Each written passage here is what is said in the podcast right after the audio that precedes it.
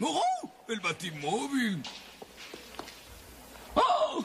¡Adam West! Miren, niños, Batman. Papá, no es el verdadero Batman. Claro que sí soy Batman. Tengo una foto mía con Robin. ¿Quién es Robin? Ah, creo que solo conocen al nuevo Batman, ¿verdad? Michelle Pfeiffer.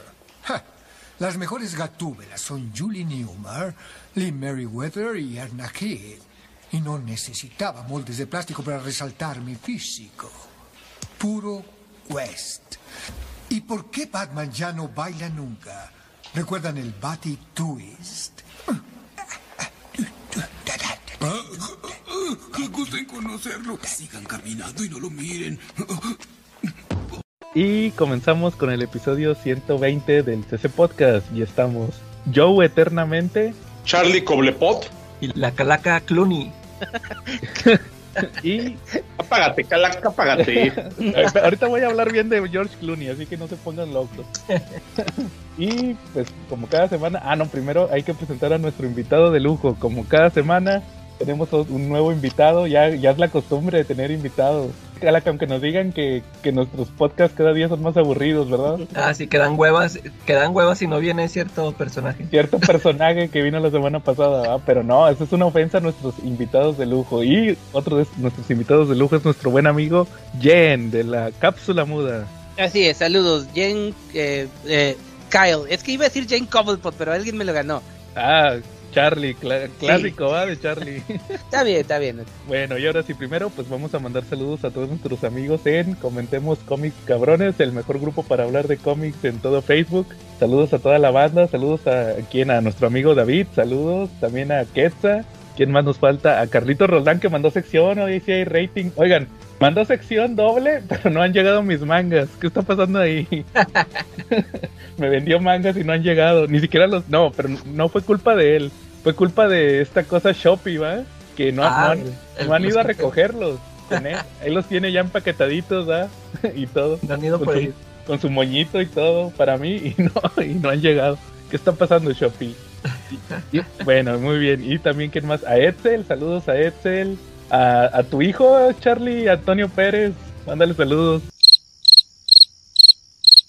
Bueno, ahorita Ya, que ya, regrese ya se Charlie. puede hacer su sándwich, Charlie. Sí, ya tan temprano. bueno, y la sección y saludos a Marshall Charlie. Ah, hasta se atragantó, se vino corriendo. Muy bien, Charlie. bueno, eh, Calaca, saludos esta semana. Yo, este, ah, yo sí quiero mandarle saludos a Tello, hace mucho que no lo saludo. Ah, bueno, a lo que sigue entonces. Jen, saludos esta semana. Eh, sí, pues como siempre a todos los que escuchan este este podcast, pues porque iba a decir los que escuchan este el mío, pero no, no creo que lo que escuchen este podcast los que escuchen el mío. Así que no, no es cierto. De todos de todos lo pongo ahí para que los que quieran. Así que pues saludos a todos y este ahora voy a mandar saludos a, a los de eh, Foreheads. Así es, un, un grupo que salió de un foro de, de hace ya 20 años que ahí está todavía vigente en la red ahora en Facebook. Así que saludos a todos los de Forehead. Va, saludos. Y bueno, y en lo que regresa Charlie, Calaca hubo cochino español, ¿cómo ves? Hubo preventas. ¿Ya viste lo que va a sacar Smash? Ah, sí, ahora sí por fin el de Catwoman, ¿no? Ándale, sí. Fíjate, Jen, que cada 15 días eh, anuncia Televisa que es los que tienen DC y Marvel sacan ahora preventas. Los sacan por internet en su página antes de que salgan al- a, a la venta ahí en Walmart, donde los has visto. Y ahora los anuncian este ya con antelación por si los quieres comprar. Pues te hacen un descuento simbólico, pero pues ya te los mandan con envío y ahí se te acaba el descuento. Y sacaron unas cosas bien interesantes.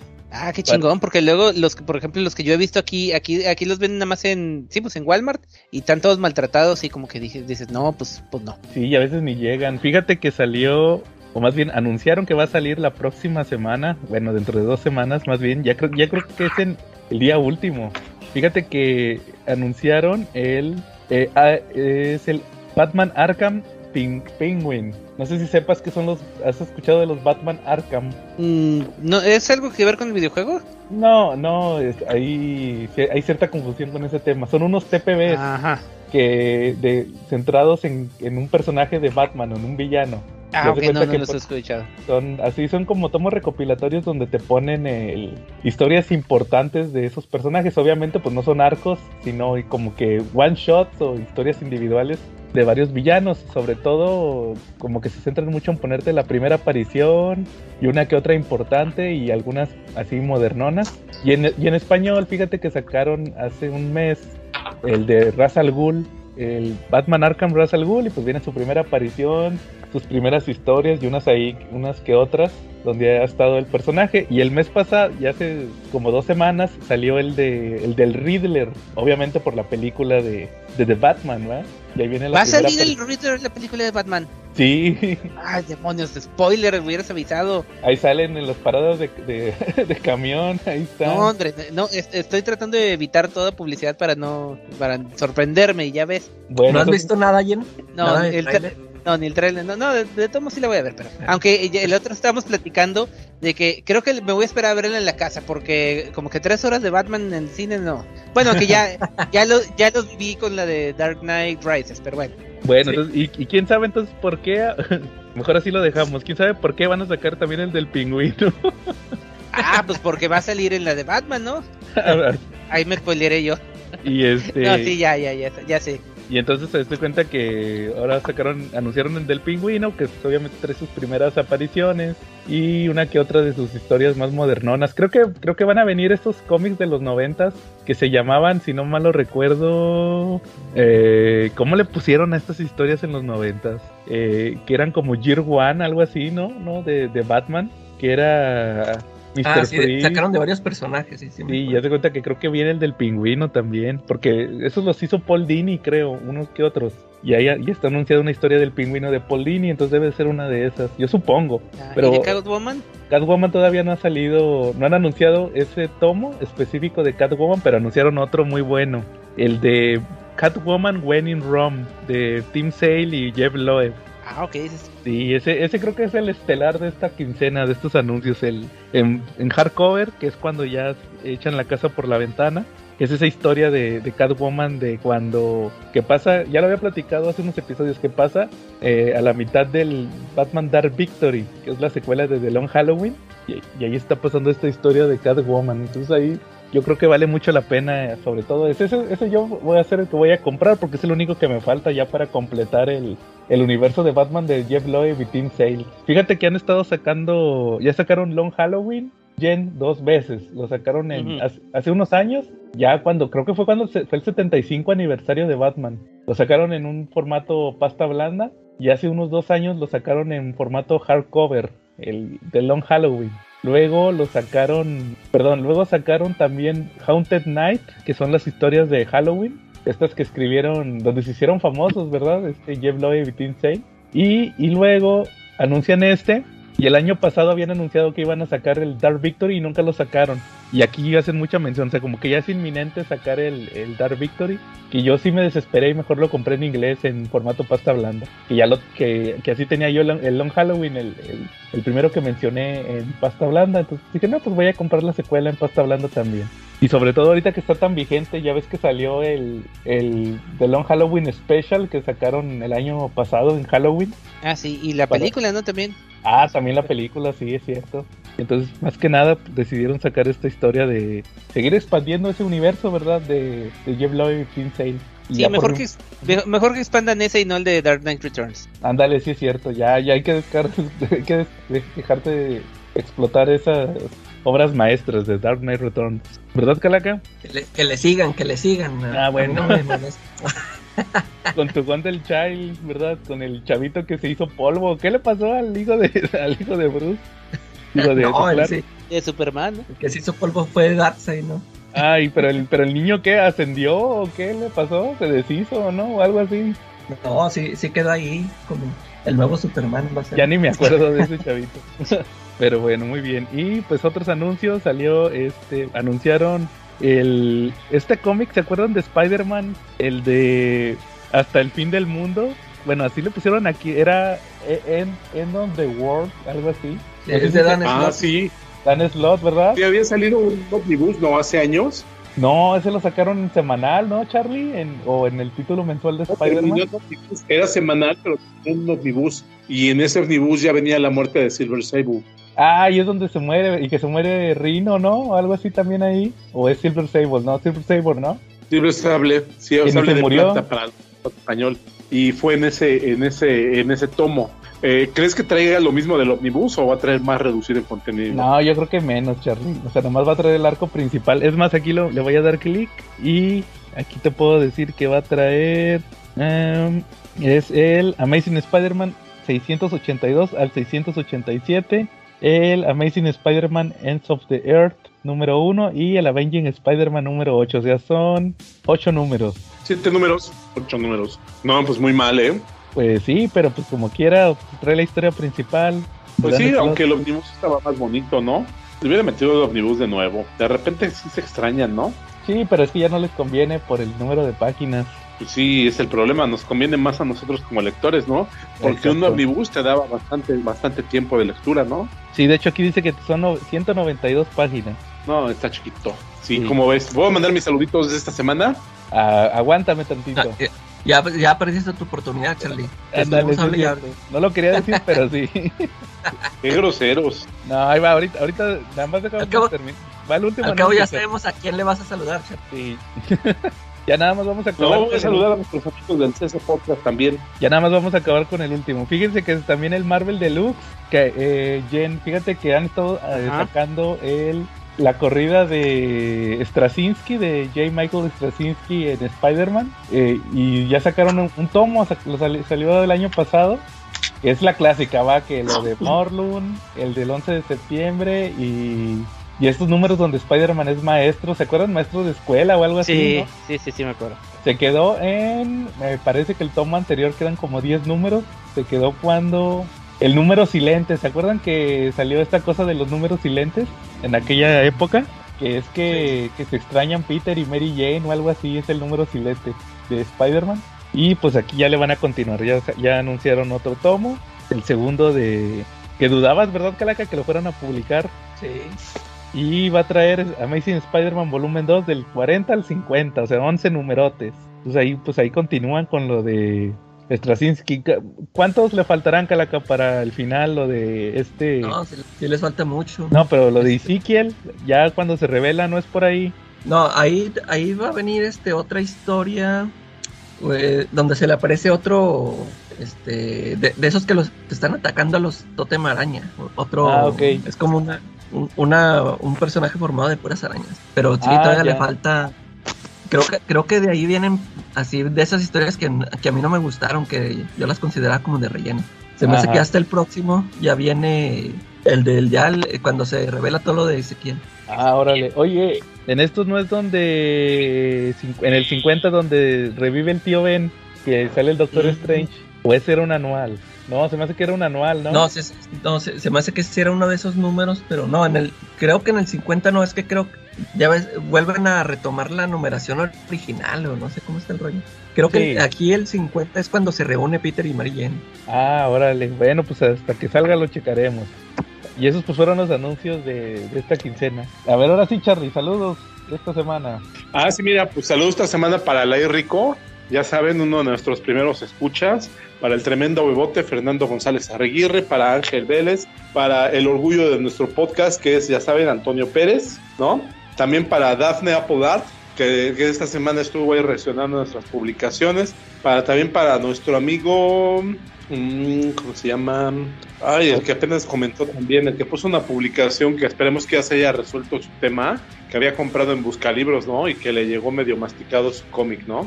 Ah, sí, Se sí. trata de Alberto Morales. Saludos y pues ojalá ya esté en vías de resolverse su problema, ¿no? Sí, que le ¿Cómo llegó todo madreado el de Conan. Sí, efectivamente. Y saludos para el mejor grupo para comprar cómics que hay en Facebook, que es el de Marshall Fisher, ¿no? No hay otro lugar para comprar cómics, la neta. Y aunque digan que soy pagado por... ¿Eh? Nadie te Ya. puso Charlie. Ya se cayó. Bueno, pero ahorita regresa Charlie a terminar el comercial. el problema es técnico. no, lo, no lo mandamos callar como dice cierta gente, ¿verdad? ahorita regresa. ¿Qué tranza, cabrón? Escuchas del CCPO Podcast. Les saluda Carlitos, el retrasado Roldán, que como todas las semanas vengo a asesinar el rating con este enorme comercial de 80 minutos en el cual les traigo las novedades de Panini Manga.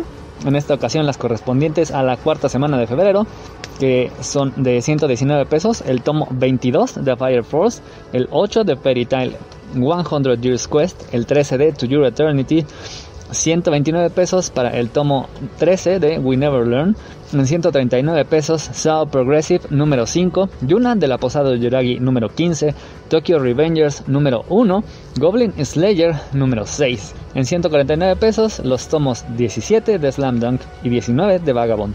En 199 número 10 y último de Banana Peach y en 1369 Tokyo Gold Box Set. Los pueden adquirir en Avenida de Tamaulipas, esquina con Alfonso Reyes, en la colonia Condesa, muy cerca de Metro Patriotismo, que es donde se encuentra mi local. Si no quieren venir, se los mando hasta su casa. El chiste es que me compren. Solamente manden un mensaje con lo que más les interese al Twitter, Instagram o Facebook de Checa tu Manga. Y también Checa tu Manga en Facebook. Oilo, en YouTube, en donde pues bueno van a poder encontrar las ediciones y los dibujos de estos suculentos monos chinos. Y es que vaya que hay suculencia porque tenemos dos de los mangas de harem más socorridos. Se trata de We Never Learn. Este es, pues quizá dentro de los que se publican ahorita, el más leve, ya que tenemos mucha imagen sugerente, pero nunca nada explícito. Y aquí de hecho hasta se pone sentimental porque una de las protagonistas, que por supuesto siempre está enamorada del protagonista, pues nos muestra su cara más sensible al enfrentar el cierre de la clínica de su padre, un lugar en el que ella soñaba trabajar porque desde pequeña estuvo ahí y veía con admiración cómo su padre trataba a sus pacientes en una clásica clínica de barrio. Y ahora que va a cerrar debido a la edad, pues bueno, ella se siente triste y eso va a provocar un acercamiento con Nariyuki, el protagonista. Mientras que Yuna, este sí es una pasada, es uno de los mangas más pesaditos ya que hay piel por doquier. De hecho, una de las principales motivaciones del manga son las peleas, y es que en cada pelea las protagonistas se quedan sin ropa, por una razón o por otra. Por ejemplo, ahora tienen armaduras espirituales, que mientras va reduciéndose su poder espiritual, conforme lo utilizan, por supuesto la ropa se va reduciendo. Y hay una gran razón para ver este, que es uno de los mangas con, bueno, uno de los tomos con mayor acción desde que empezó. Y es que Yuna, de quien desconocíamos su pasado, finalmente lo vamos a conocer por qué es que ella es un fantasma, quién y cómo la creó, la razón de su existencia en sí. Esto ya vimos pues parte de ello en los tomos anteriores, en donde llegó la maestra de Gogarashi, el protagonista, para explicarnos que tenía sospechas de que Yuna era en realidad un espíritu maligno. Y aunque a pesar de que al final el objetivo de Kogarashi era exorcizar a Yuna para que no se convirtiera en un espíritu maligno, parece que esos planes se están adelantando. Y a partir de ahora que conocemos estas verdades acerca del pasado de Yuna, pues vamos a ver qué va a pasar hacia el futuro. Fairy también tiene sus buenas dosis de fanservice, sin embargo, este está más orientado a las peleas, en particular del el grupo principal de el gremio de Fairy Tail que conocimos en la primera parte de esta historia. Como les decía anteriormente, pues no es necesario que se hayan aventado los primeros 70 tomos para entender esto, simplemente pues vemos que el grupo principal va a enfrentar una misión en donde tienen que cazar a cinco dioses dragones. Y pues además de enfrentarse a estos dioses dragones, se van a enfrentar a otro gremio que consta precisamente de magos dragones así que pues bueno, constantemente se ven en choques mientras intentan llevar a cabo su misión, además de enfrentar a estos dioses. Ya enfrentaron a los primeros dos. Sigue el tercero que es particularmente malvado, Selene, la diosa dragón de la luna, quien es tan mala que intenta desaparecer por completo una dimensión entera, Aquí vamos a ver un fragmento de una historia que ocurrió en la primera parte de Fairy Tail, sin embargo aquí te la explican completita, era una tierra alterna en donde versiones alternas también de los protagonistas, pues bueno, no podían usar magia, los protagonistas ayudaron a salvarla, ahora se vuelven a encontrar, pero no es esta la parada final, sino una tercera tierra, no la normal, no la que no tiene magia, sino una que tiene magia de sobra. Y es aquí donde se van a ver todos transportados, a final de cuentas, para empezar a sostener la batalla en contra de Selene y sus esbirros. Ya vamos a acabar con el fanservice. Shadow Progressive tiene algo de ello. Sin embargo, aquí nos centramos en la historia de Kirito y de Asna, un par de dulces enamorados que lo niegan a cada momento, pero que pues bueno, cada batalla los acerca más. Ellos se conocieron en un mundo de una manera bastante desastrosa, ya que mientras probaban un videojuego de realidad virtual quedaron atrapados dentro de él. Ahora no pueden salir de él sino hasta que terminen el juego o mueran dentro del juego. Y eso implica morir en la vida real. Una circunstancia bastante particular, en la que afortunadamente cuentan con la experiencia previa de Kirito que probó la versión beta de este juego, sin embargo, las cosas comienzan a ser un poco diferentes. Acaban de vencer al jefe del segundo nivel, el segundo de 100 niveles. Así es, va a estar larga la historia. Sin embargo, bueno, Kirito ya conoce la misión que sigue de este jefe, así que, acompañado de Asna, se dirige hacia ella, antes que todos los demás jugadores. Así que además de guapos, tener un nivel bastante avanzado, pues bueno, tienen esta ventaja de conocer lo que sigue. Es por eso que la mayoría de los jugadores odian a los probadores de la versión beta. Sin embargo, ahora que Kirito está acompañado de Asna, la misión va a cambiar un poco ya que las circunstancias a las que se enfrentó van a cambiar. Quién sabe si es por Asna, quién sabe si es porque esta ya no es la versión beta. Sin embargo, ahora va a ser todo diferente y la guía que conocía Kirito va a cambiar. Más batallas, estas sí, muchísimo más sangrientas. Aquí sí, la muerte es total. Ya no es una especie de videojuego, sino en realidad es como ver qué le pasaría a todos los NPCs si un RPG eh, medieval fuera de verdad.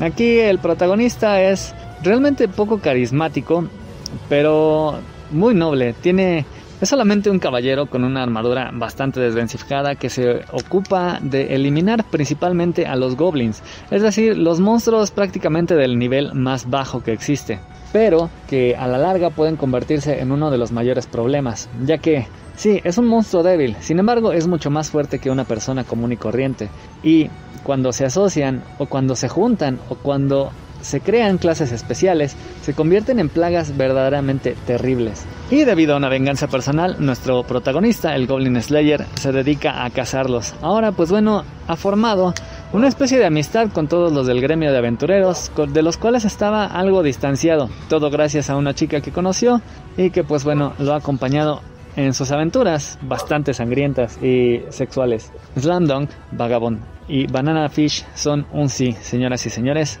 cómprenlos, cómprenmelos. Vagabond es básicamente un manga de época, en donde el autor se documenta súper a fondo para traernos la historia de un samurái que vivió en realidad. El dibujo es sublime y Slam Dunk es su obra previa. También tiene un dibujo muy bueno, pero este es un manga deportivo, de básquet. Este es uno de mis mangas favoritos desde que lo publicó Vid y aquí precisamente estamos ya en la parte donde ya no publicó Vid después de su cese de operaciones. Es una maldita bendición ya que en aquel momento nos quedamos a mitad de un partido súper importante para saber si iban a pasar al torneo nacional y déjenme decirles, sí, sí pasaron. Después de mucha tortura y un partido súper sufrido, logran vencer al otro equipo que era muy poderoso con grandes jugadores. Sin embargo, pues en el torneo nacional el reto obviamente va a aumentar, van a encontrar a nuevos rivales, así que la cosa se va a poner mejor. Es un manga sumamente divertido y por lo menos para mí muy emocionante. Banana Fish, por otro lado, es una especie de manga de crimen, de policía, en donde un jovencito bastante apuesto básicamente cobra de varias maneras una venganza personal en contra de Papa Dino, un mafioso venido a más. Cuando Ash era prácticamente un niño, conoció a Papa Dino él lo tomó bajo su ala, por decirlo de alguna manera, mientras era un jefe criminal de baja calaña y prácticamente lo volvió a su esclavo sexual. Ash, al crecer en este entorno de crimen, se vuelve un jefe de una pequeña pandilla de muchachos de la calle. Él, sin embargo, cuida en secreto a su hermano, quien sufre una lesión cerebral mientras va a la guerra pero no a causa de la guerra, sino a causa de una droga llamada Banana Fish, que con el tiempo descubre que está relacionada con Papa Dino. Él planea utilizar esta droga para tomar el control de la mente de las personas y vendérsela directamente al ejército para tener una armada totalmente dócil, súper fuerte y que no cuestione ninguna orden, lo cual lo va a convertir en un aliado del gobierno, un hombre sumamente poderoso y le va a dar carta libre para que sus operaciones criminales se extiendan sin ningún tipo de traba. Es ahí donde Ash, de muchas maneras, decide tomar venganza, tumbando por completo el imperio criminal de Dino. Y en este número acaba esa fantástica historia, la neta está bien chida, esta se la recomiendo por completo. Y finalmente tenemos Tokyo Ghoul.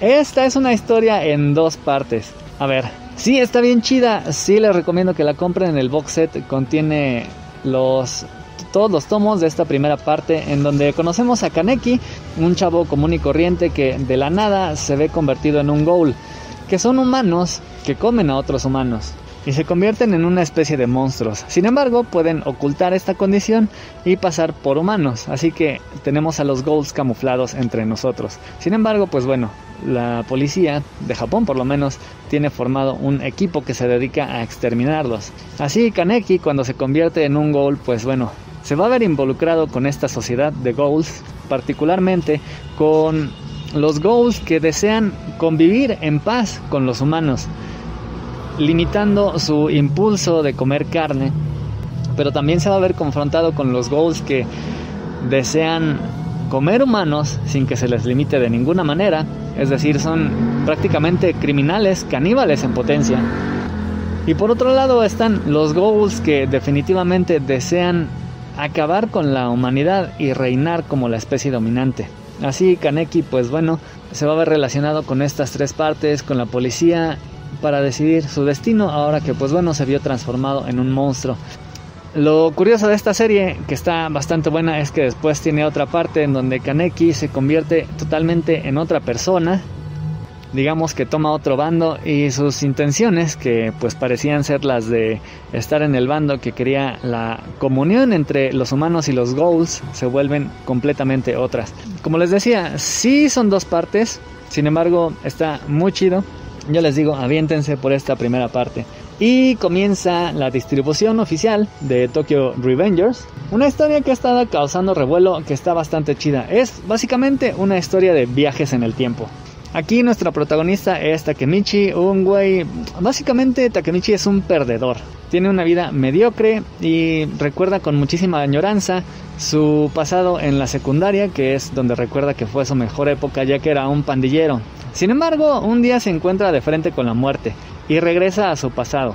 No es esta típica escena donde ves toda tu vida pasar frente a ti cuando estás a punto de morir, sino que de hecho vuelve al pasado y entonces se topa con una terrible realidad. Su mejor época, la que más añoraba, en realidad también era una porquería, ya que no era un pandillero cool, era un pandillero patético que era en realidad un esclavo de verdaderos pandilleros. Lo peor es que está a punto de descubrir que esta, estos pandilleros juveniles, de los cuales era esclavo, la Tokyo Manji, en el futuro se convierten en una organización criminal de verdad, muy peligrosa y temida por la policía incluso que además acabó con la vida de la que fue su novia en la secundaria. No, se sabe qué pasó después, pero ahora que Takemichi ha viajado al pasado, va a intentar pues salvar a su novia, mejorar su pasado, pero sobre todo por honor, más que nada, quiere salvar a la chica a la que amó. Aún si para esto, pues bueno, tiene que oponerse a aquellos que lo golpearon, humillaron y esclavizaron durante toda su juventud. La verdad es que la serie pinta bien. Como siempre ya saben, mientras más avanza la historia hay más gente quejándose. Porque bueno, actualmente lleva 27 tomos. Sí, sí está chido, sí, sí es recomendable. Sin embargo, pues bueno, ya sabrán ustedes si se acercan a esta serie. Que como les decía, pinta bastante chido, pero sí está bastante larguita. No larguísima, pero sí larguita. Y gracias a Dios, esta sección ha terminado. Ya pueden despertar, y ya pueden volver a poner atención porque yo regreso hasta la próxima semana y mientras tanto los dejo con la programación habitual. Bueno, muy bien. Y en lo que regresa Charlie, ¿algún tema que traigan esta semana? Jen, ¿algo que nos quieras comentar? Pues nada más este, les quería platicar de lo que he estado este, leyendo, como siempre me preguntan, este, pues sí, eh, pues he estado igual, yo voy, ya, ya les dije que yo me dediqué a juntar todos los cómics que quería leer el resto de mi vida y los puse, eh, los voy leyendo en orden cronológico. Ahorita acabo de terminar el año 1984 para pasar al, al 85 donde entran las la crisis en las tierras infinitas pero pues ya ya, ya todavía falta hasta que llegue noviembre para que llegue ahí. Y sigo leyendo este lo que es este Lone Wolf and Cub que me está gustando bastante y eso que yo soy anti manga pero más que nada soy anti otaku pero no es principalmente ok pero este me está gustando mucho Eh, empecé a leer Mage este es del mismo creador de Grendel De Matt Wagner. ese mero. Sí, sí, sí, qué bueno que me dijiste primero porque ya lo iba a confundir otra vez con John Wagner. Siempre confundo, confundo esos dos. y este, así reciente. Ah, sí, reciente. eh, acabo de terminar de leer también todos los cómics eh, tie-ins del MCU. O sea, de Marvel. Todos los que. Ah, órale. Todos, todos, todos me los aventé. Hasta los, los que acaban de salir de Eternals. ¿Y qué tal? Mm, sorprendentemente mejor de lo que yo pensaba, porque eh, he leído varios así tie-ins de Ajá. películas o series que están de plano malos, malos, y aquí sí me gustaron varios, por ejemplo el de, ¿cuál te diré? El, ah, el de Fury's Big Week, que Ah, eso eh, es muy bueno. ese está muy chingón que eh, enlaza eh, todo lo de, de Hulk con Thor y creo que em, ah, Iron Man 2 y este Preludio para Avengers, este ¿cuál? Pues sí, me, me gustaron varios, este los Infinity Comics, los Oye, ¿y de qué se trata ese de preludio de Eternals? Ah, este, platica de, se llama The 500 Year War, que eh, pues básicamente nada más están los Eternals antes de separarse platicando en su nave de cómo los, este, eh, ¿cómo se llaman los malos? Ah, los Deviants eh, están a- adquiriendo cada vez más inteligencia y cada, cada uno en cada número se toma el turno de platicar cuál este es su, bueno cuál fue su experiencia y así en un, un tiempo pasado durante 500 años en diferentes zonas de que en China que en, en México que bueno en Sudamérica y no me acuerdo en qué otros lugares así y este y pues está bien o sea está está bien y es de esos este Infinity Comics que están sacando ahorita verticales eh, nunca nunca había leído eso sí se me hizo se me hizo bien pues el, el formato un formato diferente. Órale, fíjate que a mí, yo sí también lo seguía, leí los de, como dices, el de Nick Fury, también este, el- yo creo que me, el último que leí fue el preludio a, a Iron Man 3, que era una historia de, de Rhodey, todavía Ah, como sí, sí. War Machine, E- ese me gustó porque explica qué estaba haciendo en este. Ah, no, no, En me Avengers. equivoco. Sí, qué estaba haciendo durante Avengers porque no les ayudó en. y que llega en al este- final cuando están comiendo en el restaurante. Sí, ese mero. Este, que le, sí le ¿Y, habla y esos a Iron Man. hace? Pues varios, hasta eh, Peter David, incluso creo que hizo un. Sí, aquí está Peter David, hizo el de Capitán América. Ah, bueno, que conocidos nada más Dan Abnett y Andy Lanning. Este, Brian Michael Bendis se aventó el. Ah, bueno, es que es uno como que medio promocional de Jessica Jones, pero viendo incluido acá y sí me lo, sí lo leí. Y curiosamente ya to- casi todos los demás los escribe Will Corona Pilgrim y y ya Peter David hace el de Black Widow, pero el de Black Widow es más o menos nada más como que una eh, un repaso de toda la carrera de Black Widow hasta antes de la película de Black Widow. Yo los dejé de leer, fíjate, en una temporada calaca donde tú comprabas uno, bueno, no lo comprabas, o sea, sí, sí te lo vendían, yo los leía, obviamente, piratas, este, donde tú, bien emocionado de que, oh, preludio a, por ejemplo, Ant-Man, y va- pues yo creo que van a explicar toda la carrera de Ant-Man y todo sí.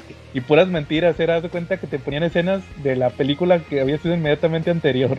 Sí, fíjate que me eh, eso sí me fijé muy bien porque viene aquí eh, donde los chequé en, en Wikipedia pues vienen dos categorías, adaptaciones y historias este originales. Las Ujú. adaptaciones esa, obviamente sí me las salté porque sí hay unas así que de, cuando cuando salieron yo sí vi así de que preludio a, a no sé qué, digamos a, a Thor y es básicamente nada más una adaptación de Avengers este Endgame o algo así, ¿ok? Y este Sí, eso sí, no, no, no los leí, nada más las- los que fueron historias originales. Y una cosa que me sorprendió bastante también de esos es que no hay contradicciones. Yo decía, no, hombre, seguro que iba a salir un personaje que más adelante sale en el MCU y ya no va, ya no va a contar porque lo hicieron completamente diferente. Pero no, o sea, se pueden leer completamente como, como parte de la continuidad del MCU. Y eso me gustó también, ese, que está, eh, sí, o sea, se- es complemento. Yo sí conozco uno, A ver cuál. de A los se- primeritos. Se, me, sa- se Fíjate, me saltó. Ese, se los, les voy a platicar la anécdota. Cuando, fíjate que cuando salió Iron Man 2, la película de Iron Man 2, aquí en, en México, en español, publicaron un tomo que era la adaptación de la primera película de Iron Man 1 y le incluyeron de esos cómics de los pre- preludios y había uno que era de Hulk. Entonces, haz de cuenta que se trata de que está Bruce Banner en un bar y llega Nick Fury. Y llega Nick Fury a pues la clásica de la iniciativa Avengers. Y lo ve que tiene el parche y Bruce Banner sí le... Y era, y era el Bruce Banner de Edward Norton. Le pregunta, oye, ¿qué te pasó en el ojo? ¿Fue en la guerra? Y le dice, eh, ¿en, en cuál guerra crees que fue? Adivina. O sea, como que le da a entender que es, o sea, que es el Nick Fury inmortal, o sea, que es joven Ah, ok. Como que en esa en esos primeros a- dos años del MCU como que como todavía no sabían qué iban a hacer con Nick Fury como que quisieron meter en el cómic que, que tenía lo el tema de este suero de ¿cómo, cómo se llama el suero Charlie? ¿tú qué sabes? Solo del super soldado, ¿no? no ¿Cuál es suero? el- la fórmula de No, el, la de Nick Fury es, es otra, pero no, no me acuerdo tampoco.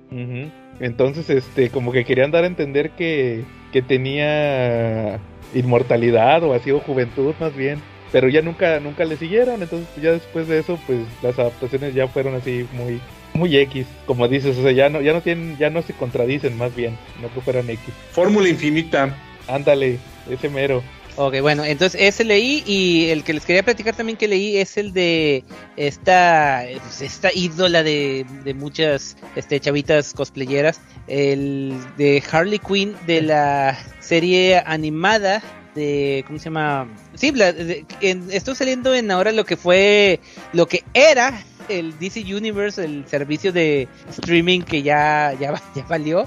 eh, porque ya todos los absorbió, ¿cómo se llama? Este HBO Max. HBO, H- HBO Max. Y entonces, después de la segunda temporada, sacaron esta serie que se llama The Eat Bank Kill Tour. Y sí, definitivamente si les gustó la, la serie animada de Harley Quinn, tiene todos los elementos. O sea, digamos que no es para niños. O sea, es con temas adultos. Se salen esta Harley Quinn y este Poison Ivy haciendo de, todo. Eh, pues an- andan de tour, como se acuerdan, se acabó donde la policía los anda, las anda siguiendo después de la fallida boda con Kite y este cuando por fin se aclaran su amor y ya se van eh, a un hotel y luego van a buscar a Catwoman para encargarle sus llenas mientras ellas se van así de igual, le siguen de tour y sí salen este más este gentes como sale Hush, sale eh, ¿cómo se llama esta que de los poderes animales? Vixen, sale mm, ¿quién más sale? Sale un villano nuevo que es este como que eh, una especie de monstruo de, de tóxico, pues, algo así tóxico, ¿ok? Sale Satana, sale Cyborg y así, o sea, está bien, no les quiero contar también muchos detalles de la historia porque sí, digamos que sí, es eso, o sea, si les gusta la serie, es, es una digna continuación de la serie. órale sí se escucha bien interesante sobre todo Oh, los sí. que los que quieran juntar parafernalia de la serie de Harley Quinn típico va que siempre que sacan una animación tienen que sacar los cómics Oh, sí. Y aparte les digo, o sea, no está así explícito, explícito de plano, porque pues, o sea, es, sigue siendo DC Comics, pero sí salen a Harley Quinn y esta Poison Ivy, así- ah, Poison Ivy haciendo sus cositas. órale y salen sus personajes de apoyo el King Shark y todo eso verdad Mm, no regulares, o sea, sí, sí se ven en una escena por ahí, pero es que, o sea, el cómic es casi todo ellas, este, de, de gira nada más. Ajá. Y, y Catwoman sigue siendo la versión morenita, ¿verdad? Sí, Sí, pues la, la que sale ahí en el... Sí, que sale en la serie. Eh, en la serie, sí. Y eh, sí está, está divertido porque van a, a dejarle sus llenas y le des- bueno, ah, aparte porque este Gordon sigue tras ellas y eh, o sea, se- la, la meten en problemas a Catwoman. Digamos que les hace el favor, pero ya les dice que ya no la vuelven a molestar. Esa, esa versión de, de Gordon se me hace bien chida. está genial, la neta sí, este es así como que fracasado, alcohólico. Alcohólico. es buenísima esa versión del comisionado Gordon. Sí, sí, sí le partieron. Va, muy bien, entonces ahí está tu recomendación. a ver, es. Charlie, Charlie, termina tu comercial. Muy bien, mi comercial habla acerca de Marshall Fisher y el mejor grupo para comprar cómics. Acuérdense que sus ventas son los días jueves. Y mi otro comercial, lo que más combina escuchando nuestro podcast son los totis. No hay mejor botana para disfrutar nuestros, nuestro podcast. Fin de los comerciales. Ah, muy bien, ahora sí ya acabaste. Al cabo lo, re- lo regas en postproducción, ¿verdad? No, de hecho sí se va a quedar. Ándale, bueno. Este, muy- y pues Adrián, no sé si querías comentar, eh, eh, lo comentamos juntos, ya que tú también leíste el de el lobo, eh, ¿cómo era? Crush y, Crush y lobo. Sí, fí- fíjate que cuando salió, este, bueno, cuando anunciaron la serie, pues luego luego me llamó la atención, era, pues por ser de lobo. Oh, es lobo. Pero fíjate que cu- cuando leí el primer número, como que, o sea, pues ya ves que sale bien poquillo, no me acuerdo si hasta el final o no sé qué. Este, yo ahí dije, no, pues como que, no, a mí, yo dije, no, esta es una serie de Crush y pues, nomás pusieron a Lobo para, para, pues, para el, para llamar la atención, ¿no? Pero, No, es que en eso tienes toda la razón. O sea, la serie es de Crush. Eh, Este, es- es- se centra en ella. Sí sale lobo, pero la principal es Crush. Pero tiene Pero- portadas bien chidas. Sí, este, ah, pues el número dos, la número dos está muy chido. Pero sí, este, ya este, avanzando la historia, sí me gustó un chorro, o sea, el, me gustó mucho cómo manejaron a, a Lobo. Bu- Bueno, para empezar, porque lue- luego, luego se me hizo así muy, este, yo dije, ah, chis, ¿por qué va a estar Lobo en una prisión? O sea, ¿cómo lo van a poder contener? ¿Cómo, cómo es posible Ajá. que lo puedan contener? Y, y ya, este, o sea, me gusta ese, ese papel que le dieron de manipulador, ¿no? O sea, cómo manconea a Crush.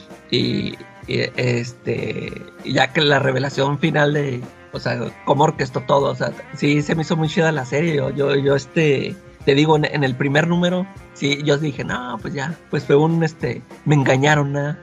Caí en el bait del lobo, pero sí está muy chida, sí me gustó, sí me gustaría comprármela. ¿Y No, estuvo, va, estuvo, estuvo chido todo el desmadre que hicieron en Space Vegas también, por ejemplo. Este, bueno, bueno, de, de qué va, es de esta Crush, como saben, es hija del lobo, eh, pero bueno, no se sabe hasta ahorita quién es la mamá, pero la abandonaron. Bueno, llegó, es eh, una historia originalísima.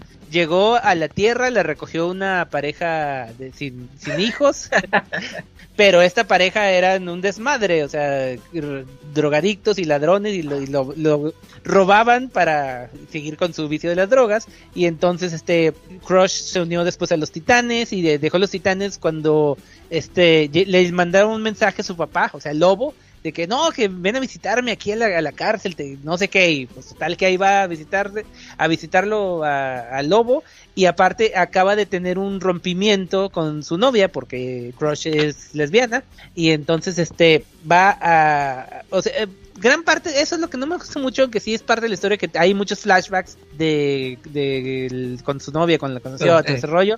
Ok, entonces ya va al lobo, pero eh, va a ver al lobo a la cárcel, una mega prisión que está ahí en el espacio, y lo y todo resulta que era un plan de lobo para salir de él de la cárcel y dejar a, a ella ahí por el, del ADN y todo eso que la, De Sarniana.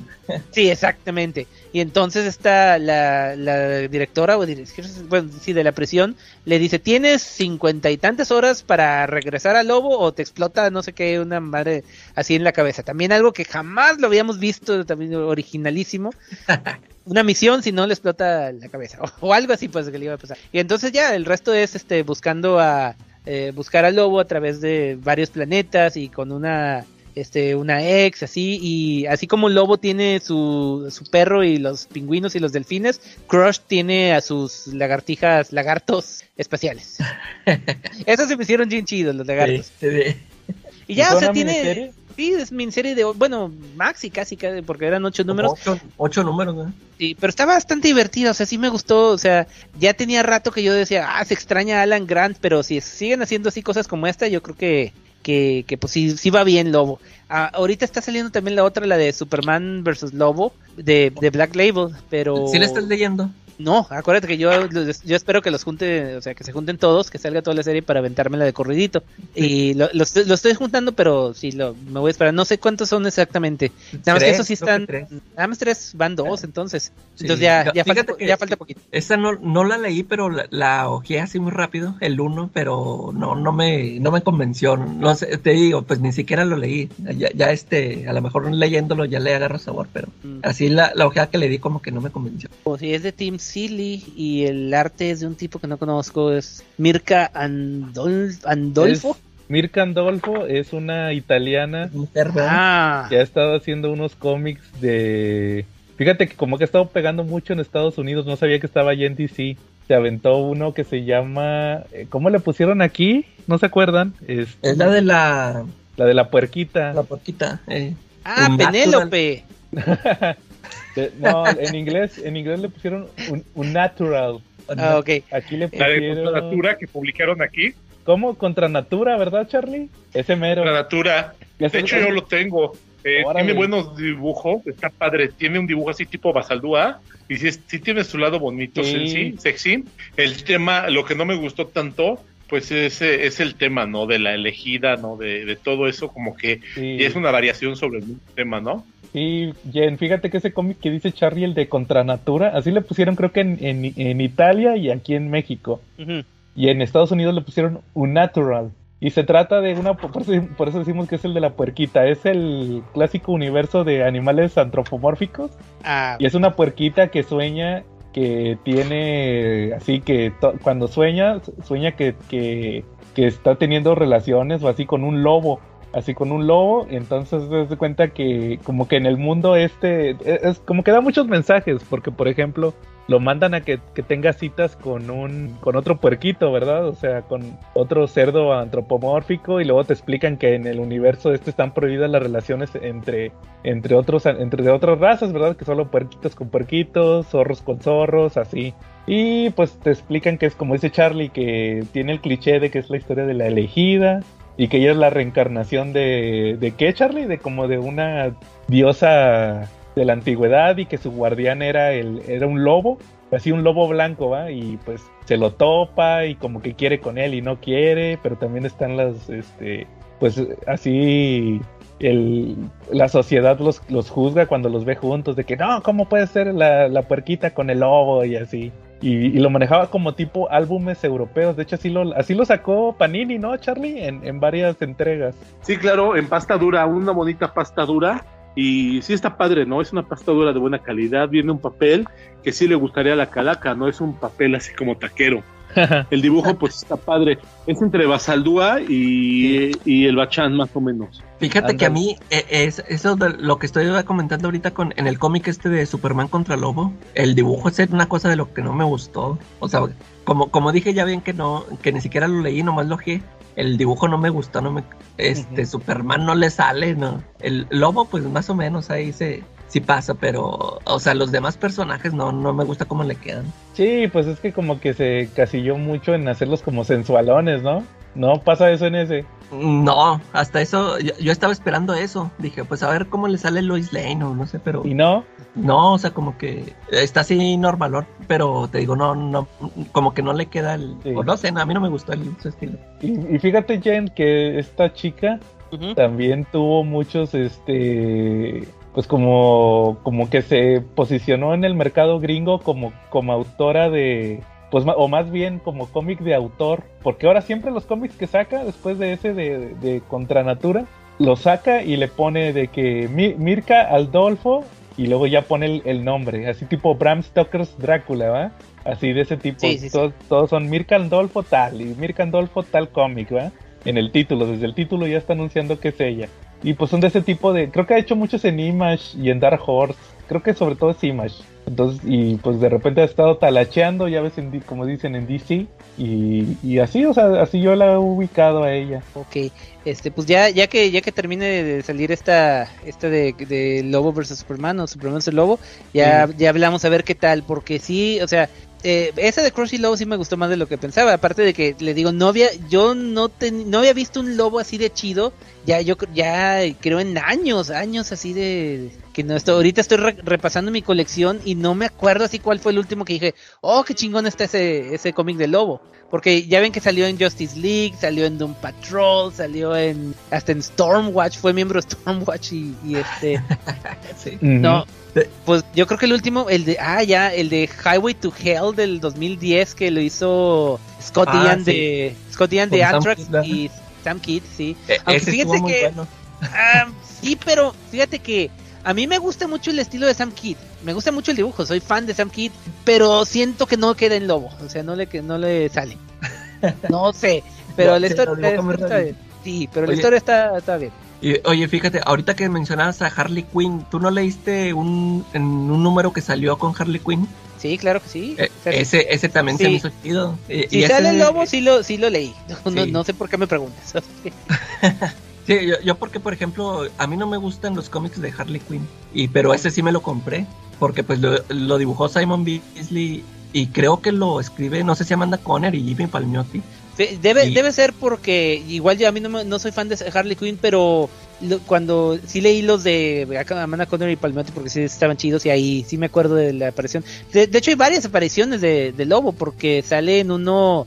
Hubo, eh, ya ves que salió la serie regular de Harley Quinn y salieron otras como que miniseries donde tenían invitados y otra con, Eh, eh, con ese- ese- Por ahí salió en una de esas. Sí, y ese, y ese se, se me hizo muy chido, te digo, este, a- así como dices tú ahorita de que, o sea, no le está escribiendo Alan Grant, pero eh, este, yo sí sentí que lo, lo escribieron muy bien, la, la historia, la aventurilla que Sí. tuvieron ahí, es, de cuenta que era de las miniseries que yo, que leía uno en los 90, ¿no? Se Sí, muy eh, ya le encontré Harley, Harley's Little Black Book de número 6 de Ah, Connor, el Pal- Black Book. de Connor Palmiotti y Beasley. Eh, Sí me acuerdo de esa serie que era que tenían que... Pues hacía equipos, ¿verdad? Y su- sobre todo usaba Sí. eso del Black Book. sí, eran hacía sus team ups citas, con diferentes. Sí, sí, me acuerdo cuando salió. Que hicieron un- una bronca con ese porque hubo una portada variante... Ah, de marihuana, ¿no? No, esos eran los que rasca- los rascahueles. Sí, eso era otra cosa. No, yo digo que porque esos venían embolsados. Los Black Ah, Book, sí. el número uno creo que venía embolsado. Y, o, o no recuerdo si nada más el número uno o todos. Y te podía salir una portada ultra rara que era de Campbell, creo. Uy, Algo así. ok. Bueno, Así. bueno, por lo menos ya no es el lobo del lobo volumen 3. ¿Sí se acuerdas Ah. cuál es, Adrián? Ah, sí. El, el- del el- New 52 del... ¿Cuál? ¿El nuevo princeso? Ese, el que, que me- su última aparición estuvo bien chingona en, en Green Lantern, no sé si se acuerdan, Ah, No, eh, Cuando se pelea con otros. de ese lobo que, no, que llegan con, ah, ¿con quién era? Con este Larfleeze, Lar, Larfleeze, creo, y que tiene toda su ah, colección, ya sé cuál dices, que lo tiene Sí. capturado. y lo tiene capturado así No, pero miniaturizado. no es, no es, ese es en es, es Brainiac, Hal Jordan, Hal Jordan and the Green Lantern Corps. sí, sí, sí, por eso, salió ahí, Buenísimo sí, pero que, que este Guy Garner ya estaba a punto de liberarlo y dice, no, no, no, hay unos que mejor hay que dejarlos así. Ahí Y sí, encerrado. Sí, y sí, ahí, ahí se quedó todavía. Esperemos que ahí se pudre ese lobo. O Buenísima sea, esa ese historia. fue, o sea, ahí se quedó quien, el de los nuevos 52. Es que Sí, cuenta- ese. Hay, Ah, hay una. Sí, ya nunca supe qué pasó con él. Ahí se Ahí quedó, se por eso te digo.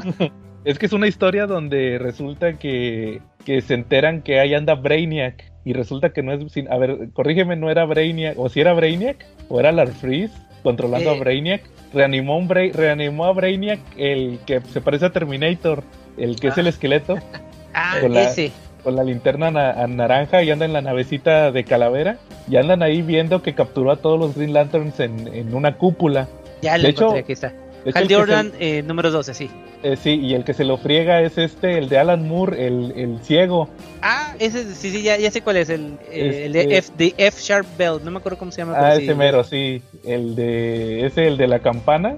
Sí. Es el que rompe el vidrio, me parece. No recuerdo, ahí tengo todos los números. Me falta nada más el último arco. Sí, ya lo estoy viendo aquí. Es este. Y sí, es este Brainiac de. Del, Sí, el de los- el de los Terminator, 70s. como dices, sí. Sí, ese buenísimo.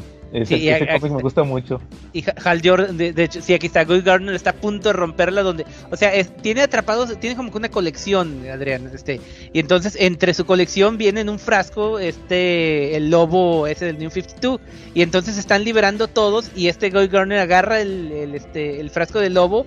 Y está a punto de romperlo. Y Hal Jordan dice: No, no, no. confía, eh, confía en mí, hay, me- eh, mejor, hay algunas cosas que mejor deben quedarse guardadas. Y es la última vez, la última vez que lo vimos. Y lo veremos. eso.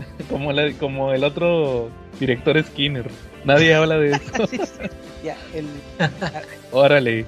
Ahí está la recomendación entonces de Lobo Superman y cuál? Eh, Crush no, y- el Lo- Lobo Crush es la recomendación. El de Lobo Superman ya ver, es, se queda en veremos, ya que, Ajá.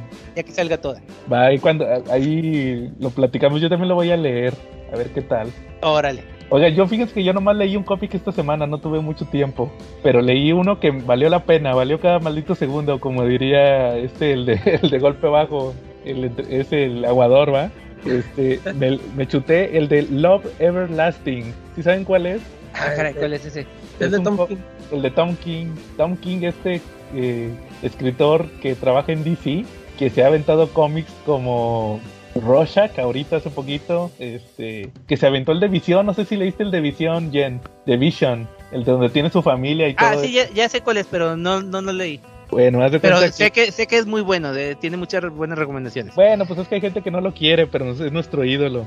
Nosotros lo llam- Aquí en el podcast es Diosito King. Ok, no, Oye, ¿y, de y ese dónde lo publicó yo? Fíjate que lo publicó en esta plataforma de autores. ¿Cómo, le, cómo se llama? Se me olvidó el nombre. Ah, Subs- Substack. Substract, sí. Algo Oye, así. pero ¿y, ¿y luego dónde lo leíste? ¿Pagaste por él o qué? No, ¿O lo puso gratis. Bueno, yo, yo lo leí en nuestra página favorita, Read Comics Online. Lo Ahí subieron. está. Sí. Pero luego ya me dijo David. David tampoco sabía. Saludos a David. Me dijo que lo, que, que lo subió gratis, el número uno. Ah, órale. Entonces, este. Lo subieron también a Read Comic Online. Haz cuenta que yo me enteré porque vi que estaban entrevistando a Tom King en varios podcasts. Ya va- próximamente vendrá aquí al TC Podcast. Y, y resulta que siempre decía. Decía, no, que lo entrevistamos por su, por su cómic tal y, y por el Love Everlasting. Y yo decía, ¿y ese cuál es? ¿Y ese cuál es? Ya después me enteré que fue de plataforma, pero lo publicó como a final, a principios de febrero. Y apenas me di cuenta, yo lo estuve buscando ahí en la página y no lo subían, y apenas lo subieron creo que esta semana. Entonces ya me puse a checarlo y lo empecé a leer, y fíjense que me gustó. Hagan de cuenta que ahí les va la, la- la trama. Hagan de cuenta que es una. Es un cómic. ¿Se, se acuerdan de los cómics de, de Easy Comics? Los de terror.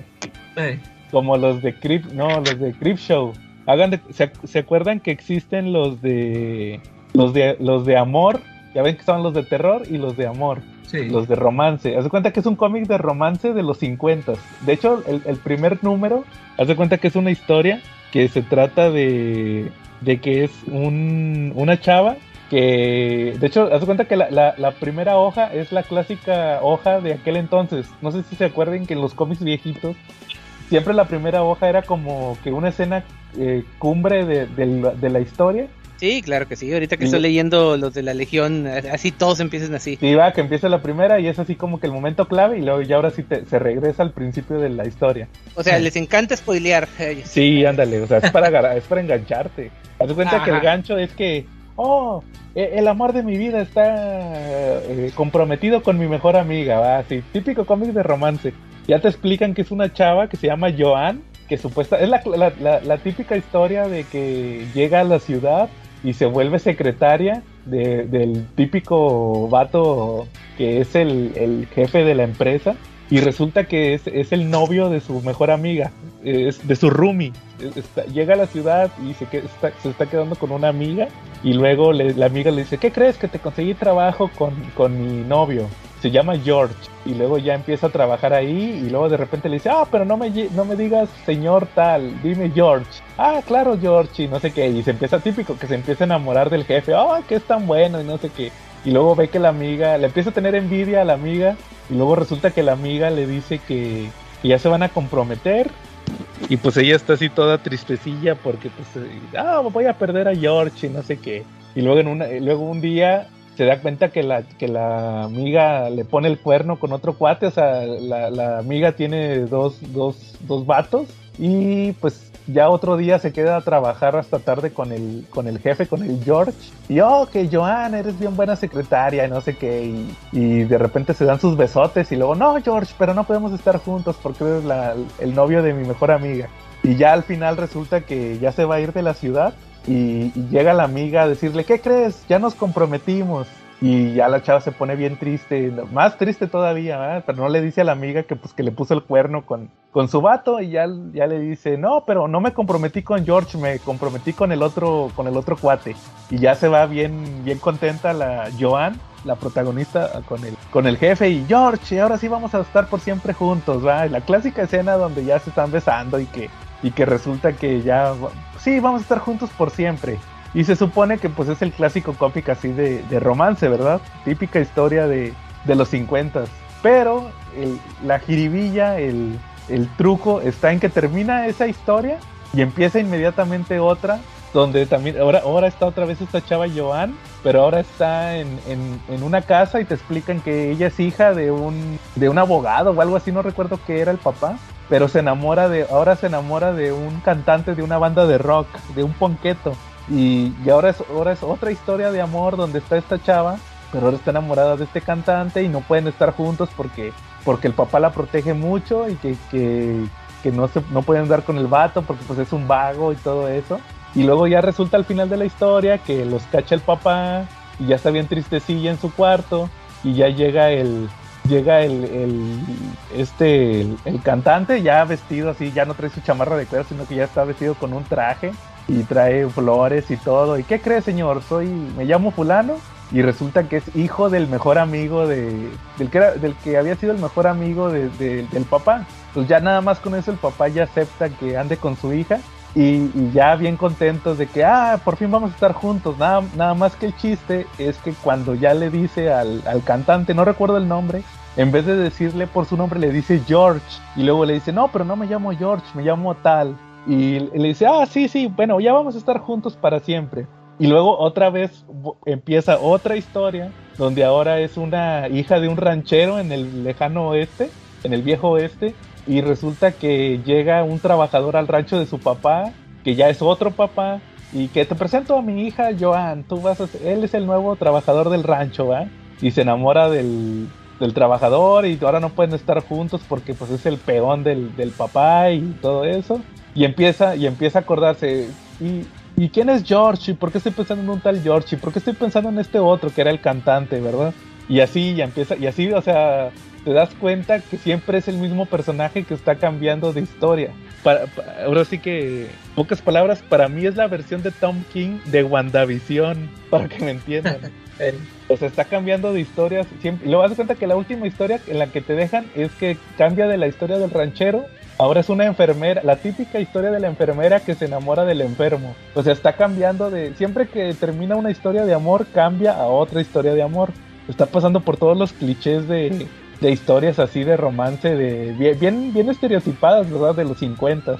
Entonces, por eso se llama Love Everlasting. Está bien interesante, fíjense, a mí me gustó mucho la, la premisa. Yo no esperaba nada, o sea, yo nomás le iba a leer. Dije, ah, pues a lo mejor él quiere experimentar con estas historias de, de romance. Pero esa, pero esa tendencia de que te das cuenta que el personaje está cambiando, o sea, es, es consciente, empieza a ser consciente que está cambiando me recordó a, a, WandaVision y dije, ah, se me hace que Tom King está haciendo su versión de WandaVision. Creo que es la explicación más simple que puedo dar, que es una versión como tipo WandaVision. Sí, está muy interesante. Digo, primero me copiaron a mí, ahora les voy a copiar a ellos. Ah, era lo que iba a decir, sí, se está autoplagiando. Oye, ¿qué? ¿Cuántos números van a ser o qué? Pues creo que van a ser 12 números y lleva uno. Oh. Ya ves que ya le gustó escribir 12 números. Siempre los hace de 12, sí. Oye, sí, nada más la, la, que critico tanto esta de Batman que se sacaron de la manga.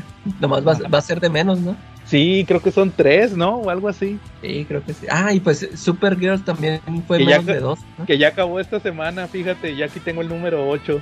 Eh. Pasé justamente hoy por él. Y el Catwoman 10, el Batman Catwoman número 10. Oh, y este, pero no, no lo he leído el de Supergirl, lo he ojeado, pero es que trae un chorro de texto. Yo creo que la próxima semana ya les digo qué tal mi opinión de Supergirl Woman of Tomorrow. Que para mí que es el trabajo más flojo que sea. Bueno, no más flojo.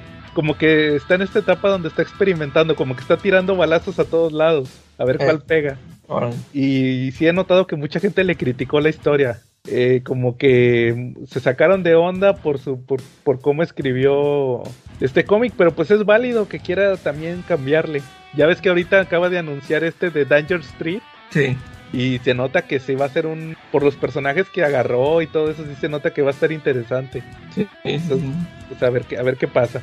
No, es que me entró la duda si era de... de ya, bueno, es que ya ven que hace poquito salió otra vez en CBR, lo, pero ahora los mejores storylines. Otra ¿O eran? No, eh, es que sa- salieron dos listas, los mejores eh, runs y, los mejores storylines. Storyline. Ah, bueno, este, eh, en una de esas ha- había salido esta de Mr. Miracle volumen 4, que también es de, Y Visión también ahí estuvo. de, de Tom King. Ah, sí, pero yo- de esa de Mr. Miracle yo no sabía, de hecho no sabía que, que, que sí, eso, que era de, de Tom King. Y ahorita que le estoy ojeando, es Ajá. también, creo que es básicamente también la de, la de Vision, pero en DC, porque es igual la vida marital de este... Fíjate que. Ajá. Que tuvimos un episodio de, de esos dos cómics. Ah, ok. Igual estaría chido que, que los leyeras y nos compartieras también tu opinión. Ah, bueno, Porque- sí, pero todavía le falta, pero sí, ahí lo Sí, tengo ahí ya nos avisas pendiente. cuando los leas y igual podemos hacer otro especial, segunda parte para, para ver tu interpretación de esa obra, pero yo creo que, que son historias muy diferentes. Ah, ok, Fíjate- ok. porque fíjate que Visión sí se centra mucho en como es, es como una historia de terror, yo la siento más así, no, no de terror, porque se, se fija mucho en la, en la falta de humanidad que tiene, que tiene Visión, es más como, como una historia interna de, de su existencia, saber qué, qué, qué significa existir y ser humano, ser un ser humano. Y en, y en el caso de Mr. Miracle, no sé si se acuerdan cuando lo platicamos. Charlie, ¿ya leíste Mr. Miracle? Porque te acuerdas que no lo habías leído para el episodio clásico, ¿ah? No, pero ya lo leí, ya lo leí. Ya lo este, leí. Cuando estuve aquí yo lo leí. Mejor si vamos a grabar segunda parte porque Charlie ni, ni lo leyó para el episodio. Ok, No dijo- igual me aviento ya. también, pues. Y este y en ese de, de Mr. Miracle yo siento que es más que nada como que Tom que como que se refleja, porque no sé si sabías que, que el vato era exoperativo de la CIA, ¿Quién? Tom King. ¿Ah, neta? Sí, de hecho tiene un cómic muy bueno que es el Sheriff de Babilonia, Sheriff of Babylon. Ah, sí, me suena. Ese hace cuenta que, que ese es como que su trabajo fue el primero que hizo, ¿no? No Calaca de los primeritos. Sí, creo que sí. Hizo en Vértigo. Y haz de cuenta que, que en este de, de Mr. Miracle hay muchos aspectos, sobre todo porque nacen los, los bebés. Él tiene, Mr. Miracle tiene sus hijos ahí en, en el cómic con Big Barda. Y, y al mismo tiempo está en una guerra, eh, spoiler, es una guerra entre eh, Nueva Génesis y Apocalypse. Y como que sí se nota mucho que como que se ve reflejado, ¿no? O sea, como que menciona de, pues cuando andaba yo en la guerra y todo eso, este, pues cómo fue que mi esposa, que nacieran nuestros hijos y ahí estar es- estar criándolos a distancia, ¿verdad? O sea, yo, yo siento que por ahí se fue de ese lado en esa historia. Es un poquito más personal. Y, y tiene sus, sus momentos acá también bien introspectivos porque ahí, ahí lo vas a ver cuando lo leas. Que, que también se pregunta mucho de que, que es real y todo eso, pero creo que, que sobre todo el desarrollo personal que tiene ahí es muy bueno. Ok. Sí, entonces, como, como que eh, en todas sus historias hace eso. Les pone una temática. No sé si vaya a salir también el de Rorschach, que se te antoje leer Mm, Rorschach. No, la verdad no. Y, Ya- este, y también es otra Pero cosa. Y Supergirl es otra cosa. Y ahorita está con este de Love Everlasting y es otra cosa. Y el se aventó uno de Adam Strange y es otra cosa. Entonces como que como que ese es el chiste. Creo que su trabajo menos complicado en ese aspecto es el su run de Batman que tanto gente criticó. Que a nosotros sí nos gustó. Pero como quiera, yo creo que sí estaría interesante que, que checaras ese de Mr. Miracle. Ok, Va. Va pues. Eh, bueno, bueno, muy bien. entonces, pues muchas gracias por haberme invitado. Este, Sí, ya nos vamos. Estuvo, estuvo bien, muy divertido. Así es. Sí, porque ya, ya es medianoche, así que Sí, ya, ya, ya vámonos. Ah, no, pero hay que hablar de Batman. No íbamos a hablar de Batman. Ah, de veras, de- ya no me acordaba. ¿Ya Va, ves, pues. Charlie? ¿Qué onda? Ándale, ¿Qué pues. onda? va. ¿Qué onda? Dale, Charlie. Haznos los honores. Ah, pues bien, pues esta semana el tema del que vamos a hablar y eso tomando en cuenta que el inminente estreno de la película de Batman, de la nueva, pues estamos retomando todo este mes, todas las, todas las películas que han salido de Batman y ahorita tocan las de Burton. Entonces, pues vamos a hablar de unas películas que llegaron en los noventas y que fueron caracterizadas por alejarnos del Batman colorido que teníamos todos conocido por las series que veíamos en Canal 5 y protagonizado por Adam West. Este Batman era un poquito más oscuro, pero nos fascinó a todos. Entonces, pues vamos a platicar de Batman de Burton. Y que, y que no necesitaba Adam West pectorales de plástico, ¿verdad? Puro West. Pero ella no bailaba, decía, decía Adam ya West, no baila. Yo creo que la versión de Michael Keaton también era muy buena, ¿no? De hecho, de hecho de Batman han sido, han- yo creo que no hemos tenido algún actor que haya sido totalmente malo, ¿no? A lo mejor no hemos tenido un director que lo saque totalmente, pero por ejemplo a mí me gusta el Batman de Val Kilmer, el Batman de Dolph Lundgren, pues a lo mejor y no lo ayudaron en nada los argumentos, pero pues tampoco era tan malo, ¿no? ¿Cuánto fue Sí, Long- cierto. Batman? Perdón, el Batman de, no, de Dolph Lundgren, no, de George Clooney. Ah, ok. Oye, Ah, estaría sí, chido. yo también siempre, lo- siempre los confundo a ellos dos. Oye, un Batman de Don Blondie hubiera estado chido. Sí. Eso hubiera estado bien, ¿verdad? Que hubiera sido en lugar de Punisher, hubiera sido Dolph Lundgren. Eh, que, que llega, llega Dolph Lundgren, bueno, llega el Dolph Lundgren de Batman con Bane y le dice, I will break you. Ándale. hubiera sido al revés. Así es. Ay, va, muy bien. Pues sí, como dice Charlie, pues salieron en esta en esta edición del podcast, pues vamos a hablar justamente de las películas de Batman de los 90. Bueno, la primera salió en el 89, de hecho. Ah, tienes razón, sí es cierto. Bueno, Batman de, Sí, de oye, finales aquí, de aquí los en México llegó hasta el 90, ¿no? Esa es una cosa que quería comentar, porque yo también, eh, eh, es de esa época que las películas aquí se tardaban uno o tal vez dos años que en, en llegar, y depende de dónde vivieras, igual en el DF llegaban primero, pero aquí nosotros, aquí en, en Monclova, o sea, llegaban, si tenía suerte, yo me acuerdo que ya había salido Batman, y yo todavía estaba esperando ver Roger Rabbit, ok, Órale. Y, este, y de hecho, las dos películas las compré en Estados Unidos en VHS y por fin las pude ver. Debió ser, haber sido allá por 90, 91, si acaso. Y sí, está. Era desesperante en ese entonces. Saber de que ya había salido una película y no la podías ver. Así suele yo, yo me acuerdo que la de Batman la vi en, en el cable, y- porque se Ah, supone, ¿neta? sí, en ese entonces eh, era cuando el cable estaba chido y... Pero yo quiero corregir algo. Quiero corregir algo. Miren, ahorita comentan que las películas llegaban con mucho atraso. No es cierto. La de Batman la estrenaron en junio del 89 en Estados Unidos y en México se estrenó el 12 de octubre de 1989. Solamente hubo cuatro meses de diferencia. Lo sé porque ok. yo lo viví. Yo estuve Pero es lo que estoy diciendo. ¿Dónde la viste? ¿En qué, qué ciudad? en el cine en Puebla. Por Pero eso, Puebla o sea, pero hay-. Estamos hablando de por- nuestro rancho. sí, o sea, Coahuila es otra cosa, o sea, aquí llega, Sí.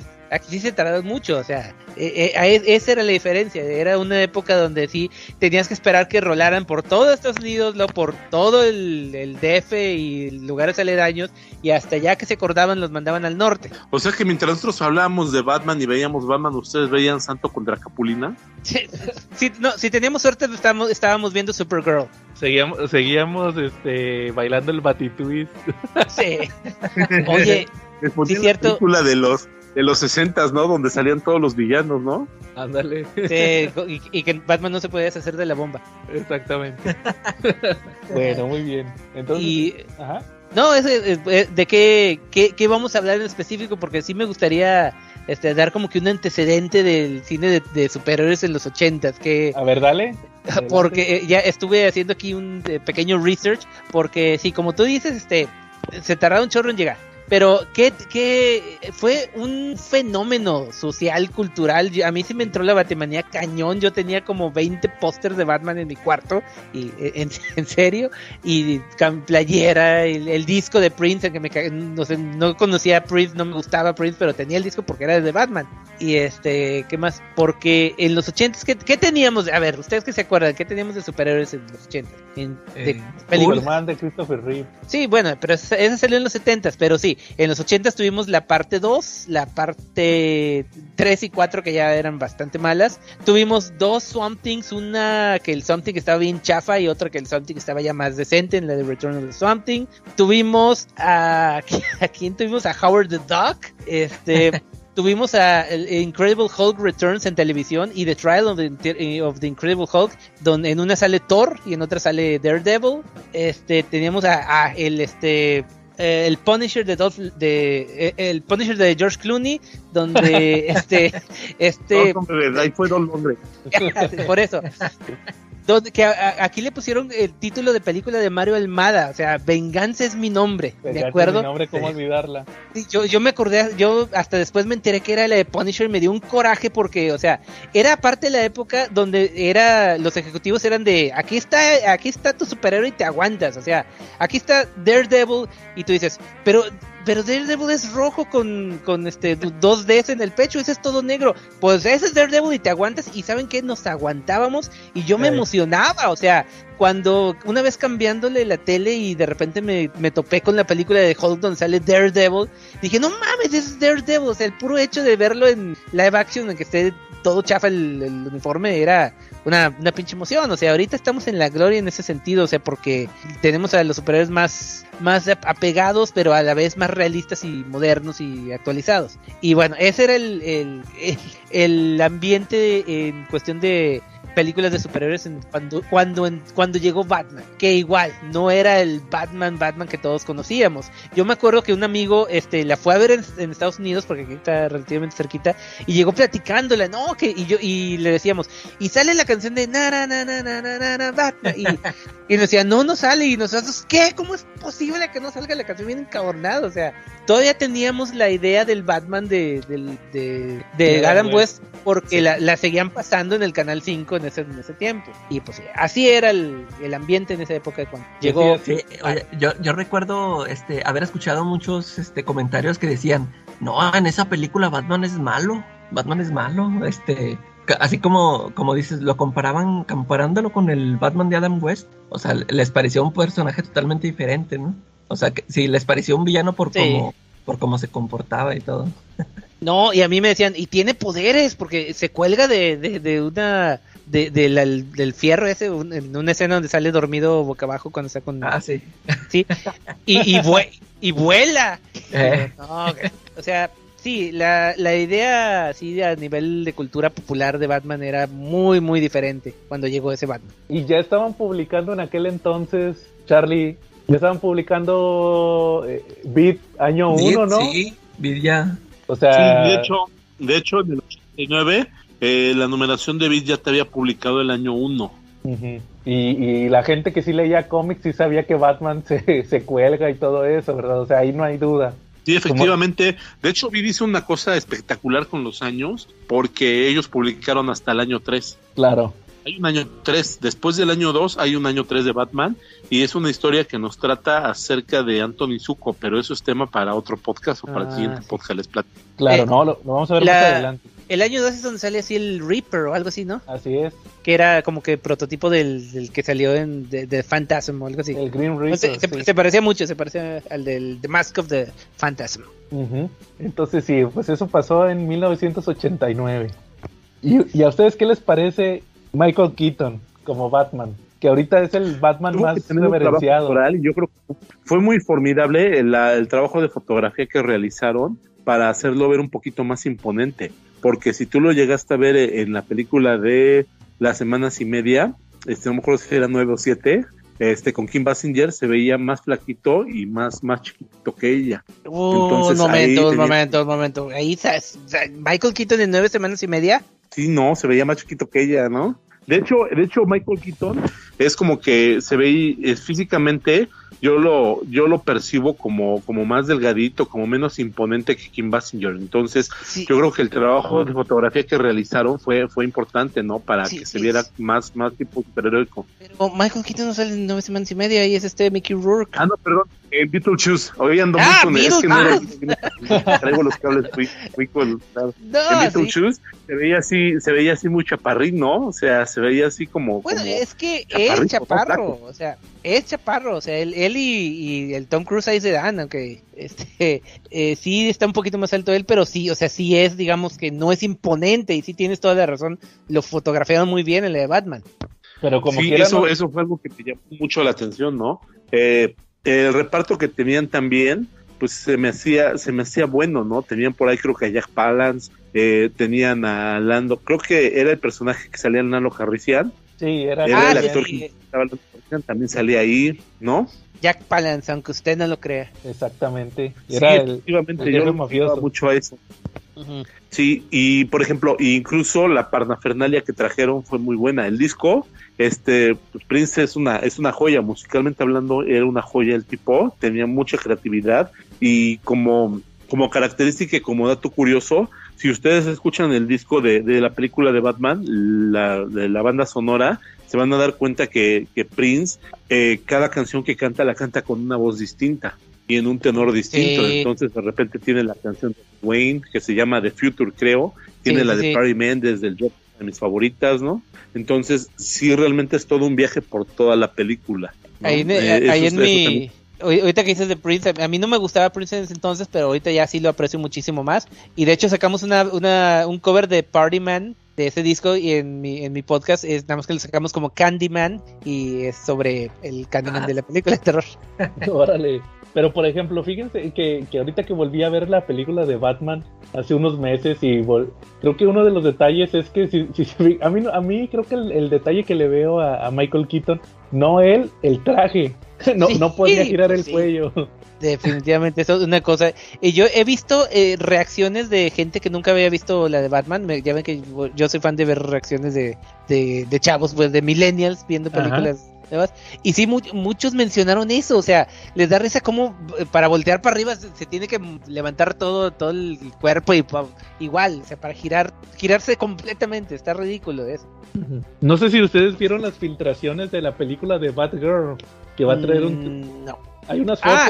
Sí, sí, sí, que es el traje que, que tuvo en hace poquito, ¿no? Sí, sí, o sea, en la, en la película de Batgirl va a traer un traje parecido al, al de los noventas, pero, o sea, igualito, o sea, la capucha sigue siendo impráctica. Ah, no, entonces no, no, no, no lo vi. Sí, fíjate que eso sí no me gustó, creo que de perdido le hubieran mejorado un poquito, que con los pasos de los años se dio cuenta que tenía que girar el cuello. Oye, pero fíjate ahorita que, que mencionas de los trajes, yo hace poquito acabo de terminar de leer todos los de Danny O'Neill y, y este Neil ah, me Adams.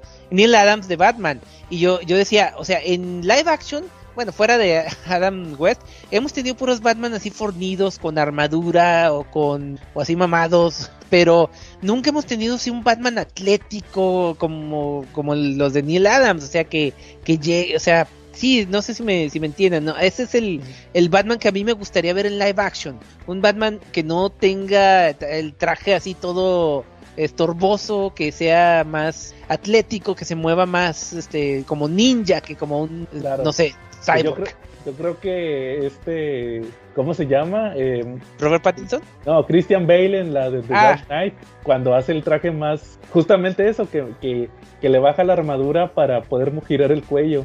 Sí, pero de todos modos no es lo mismo. Sí, pero era el, más flaco. Porque Ben Affleck es prácticamente el, el Batman De Dark Knight gigantesco, sí. gigantesco, ¿verdad? Ustedes Y él es un tanque, prácticamente, ¿no? O sea, tú, ya nos dices, Jen, que a ti te gustaría ver un Batman atlético. ¿Tú, Calaca, cuál Batman prefieres? Eh, pues es que a mí vi- visualmente sí me gustó mucho es el de es el de Affleck, pero fíjate que viéndolo así el, o sea, el traje nomás, así en fotos, el de Michael Keaton sí me gustó, pero sí tenía esa bronca de no poder mover el, el cuello como dicen. Y sí, a mí tampoco me gustan eso que les pongan armadura, no nunca me han gustado el, los trajes que sacó este Christian Bale. Y, o, o el que va a sacar ahorita este Pattinson, o sea, tampoco me gustó que fuera así parecido. Pero pues, te digo, este, ah, el, el de el de Ben Affleck sí me gustó, pero pues ya ahí quedó, nomás, nomás este, Ah, sí. este. El de Robert Pattinson tampoco me gustó eso que trajera el cuello el cuello parado como mi rey. Sí, esa es una cosa que no me gustó tampoco. Órale, ¿y tú, Charlie? Híjoles, es que yo no tengo un disgusto con, con ningún Batman en particular, ¿no? Eh, me llama la atención cualquiera de, de los que han salido y sí les encuentro pues, algo interesante, ¿no? Excepto a los batipezones, ¿no? De Clooney. Bueno, es que no es disgusto, o sea, sí me gustan, o sea, esos Batmans, pero me, le digo, es el Batman que a mí me gustaría ver, que nunca, no, no hemos llegado a ver todavía en, live action. O sea, sí. ¿Tú quieres ver uno con pelo en pecho, como le hacía con Neil Adams? No, no, no, o sea, les digo, o sea, un Batman atlético. Sí, o sea, tampoco... No, yo- no, no mamado, o sea, pero marcado, o sea, bueno, de todo mundo se ve, pero es lo- a lo que me refiero, sea, un Batman más delgado y que haga más acrobacias. Hay que ver qué, qué tal sale Pattinson. Él no está tampoco. Ya ves que batalló mucho con el peso. Que por eso se tardó tanto la película. Algo así dijeron. Eh, pues quién sabe, pero sigue, si- sigue siendo Pattinson. Sí, entonces pues a ver qué tal sale. No, yo, yo creo que mi Batman favorito es el Batman, como les digo, gigantesco. El Bruce Wayne, que es una mole, prácticamente el de, el de Ben Affleck, ¿verdad? Que ya se- su estilo de pelea se demostró en, la legendaria pelea que tiene al final de Batman contra Superman, contra los rusos. Ajá. Ándale, sí, ahí se, se- está chida. está chida, sí. Ese es como debe de pelear Batman para mí, Ok. su, su estilo de combate. Ahorita, ahorita que mencionas. Ah, pues, se me fue. se me fue la onda, lo tenía en la punta de la lengua. Algo, te- algo que- de lo que mencionaste. ¿Qué decías que prefieres al Batman de.? Ah, Eh, no. Sí, gigantesco. Eh, no, pues quién sabe. Ahorita, ahorita sí me acuerdo, le digo. Bueno, muy bien. Entonces, retomando el chiste de Batman de 1989, se nos olvidaba mencionar que quién es el villano. Es Jack Nicholson interpretando al Guasón. Que más parece Jack Nicholson que Guasón, ¿verdad? Nada más porque está pintado. Sí. Ah, ya me acuerdo que les iba a decir, perdón, antes de que se me, se me No, olvide. dale, dale, dale. Una, una, una duda, este, para este entonces, ¿todavía le llamaban Bruno Díaz en el doblaje o subtítulos a, a-. Batman? ¿Sí? No, ya le decían Bruce Wayne. Sí, sí. Según yo, según yo, eso fue hasta las de Nolan, ¿no? Mm, eh, Ahí te va, fíjate que qué curioso que lo menciones porque yo sí quería mencionarlo. En es la, una duda que tenía, sí. en la primera película de Batman, en la Batman de 1989, en la versión en español le dicen Bruce Wayne. ¿La versión doblada o, o subtitulada? No, versión en español. En, Ok. los, en, el- en el- los subtítulos desconozco si le decían Bruno Díaz. Ah, ok. En, en- en- fíjate que creo que hasta en Batman Superman todavía le decían en los subtítulos Bruno Díaz. Neta, Sí. no me acuerdo. No, pero en el doblaje le decían Bruce Wayne. Luego sigue Batman Return y ahí le dicen Bruno Díaz. Y luego sigue Batman Forever, Bruno Díaz, Ah, Batman. Batman y Robin, Bruno Díaz y Ricardo Tapia. Ay, malísimo. También en la serie animada, también Bruno Díaz. De hecho, en las películas animadas, si las miras en español, que yo no las, me- no las veo en español, yo las prefiero ver en inglés. Todas las películas animadas, Ah, sí, sí. Le dicen En- Bruno Díaz. en todas les dicen Bruno Díaz. Sí, todavía hasta el día de hoy. Ah, con bueno, ese- las, las actuales no las he visto dobladas, pero me acuerdo de la caricatura de, la, de los 90, sí. Sí, en la serie animada sí le dicen Bruno Díaz. Creo que es la única que tolero que le digan Bruno Díaz, pero por ejemplo en... eh, ¿Cuál fue la última que salió? The Long Halloween, le dicen Bruno Díaz. Neta. Ya Sí. no puedo creer que a estas alturas, pero. Y bueno. este, pero en las películas live action, a partir de The Dark Knight, no, perdón, a partir de Batman Begins es Bruce Wayne. De hecho, fíjate, co- como dato curioso, yo la primera vez que vi Batman Begins, eh, yo de- que veía Bruce Wayne y yo, ¿y quién es Bruce Wayne? ¿A poco se llama Bruce Wayne? Yo también, este, yo en la, en la primera vez que en los cómics de Bid, cuando empezaron los de los de Bid, yo decía, ¿quién es ese tal Wayne? Porque ni siquiera sabía cómo se pronunciaba. Pero sí. Y bueno, y, y en las Oigan. actuales, ¿cómo le dicen a, a- a Flash? ¿Bruno Alba? No, es Barry Allen. Vaya, bueno. Ahí Y yo sí. les tengo una pregunta, un dato de trivia. Charlie. Fue el personaje del cómic en México que promovió el cambio de nombres y gracias al cual pudimos empezar a hablar, en lugar de, de tener un matón, tenemos un Punisher. En lugar de haber un glotón, tenemos un Wolverine. ¿Quién fue, quién fue el personaje que hizo eso? Me imagino- Holguín. Sí, ¿no? Ah, exactamente. Eh, yo me, me acuerdo, me acuerdo que escribió una, precisamente uno de sus, en su página que tenía para escribir, me- escribió eso, de que ya le iba a cambiar los nombres a, o sea, a Bruce Wayne, a, a Luisa Lane, a Punisher, y por alguna razón a Vandal Savage lo cambió a Vándalo Salvaje, eso sí no me cuadraba, pero bueno. Oye, Jen, ¿tú cómo le dices a Superman? ¿Superman con, con acento o Superman? No, siempre, le sigo diciendo Superman, ese sí no se me Yo creo que todo el mundo le dice Superman. Fíjate que de repente, de repente escucho unos videos así de, de cuates en Estados Unidos o algo así, pero que están hablando en español y sí me saca de onda que digan Superman. Oh, super- Sí. Oye, este, ¿por qué? qué? Hasta en las películas, por ejemplo, en el Man of Steel, Ajá. sí le dicen Superman con acento. Sí, de hecho es que ya se nos quedó, es- eso ya es incambiable, o sea, ya... ya Ese sí. Este, oye Charlie, y, y, eh, como duda, ¿dónde anda el JG Holguín ahorita? Pues anda vivo y tiene su grupo y tiene su, su Facebook. Es mi amigo en Facebook. Órale. Ah, qué chingón. Yo, yo, yo la neta sí lo admiraba ese güey. Yo acuerdo sup- cuando salió con Nino también. Ah, que lo abuchean. eh, Y nunca entendí por qué, digo, es como, nunca entendí por qué tenían un encono contra él en el DF, cuando en provincia era así como un ídolo. Pues es que pues les llegaban los cómics, los cómics en inglés, Charlie. Era la clásica, va como Ah, ahorita pues los que critican, como los, los cuates estos enfermos que tienen podcast, que tienen una Ya sección sé. que se llama. Oye, y Cochinos. luego que le ponen a su sección cochino español, ¿verdad? O sea, es ese mismo.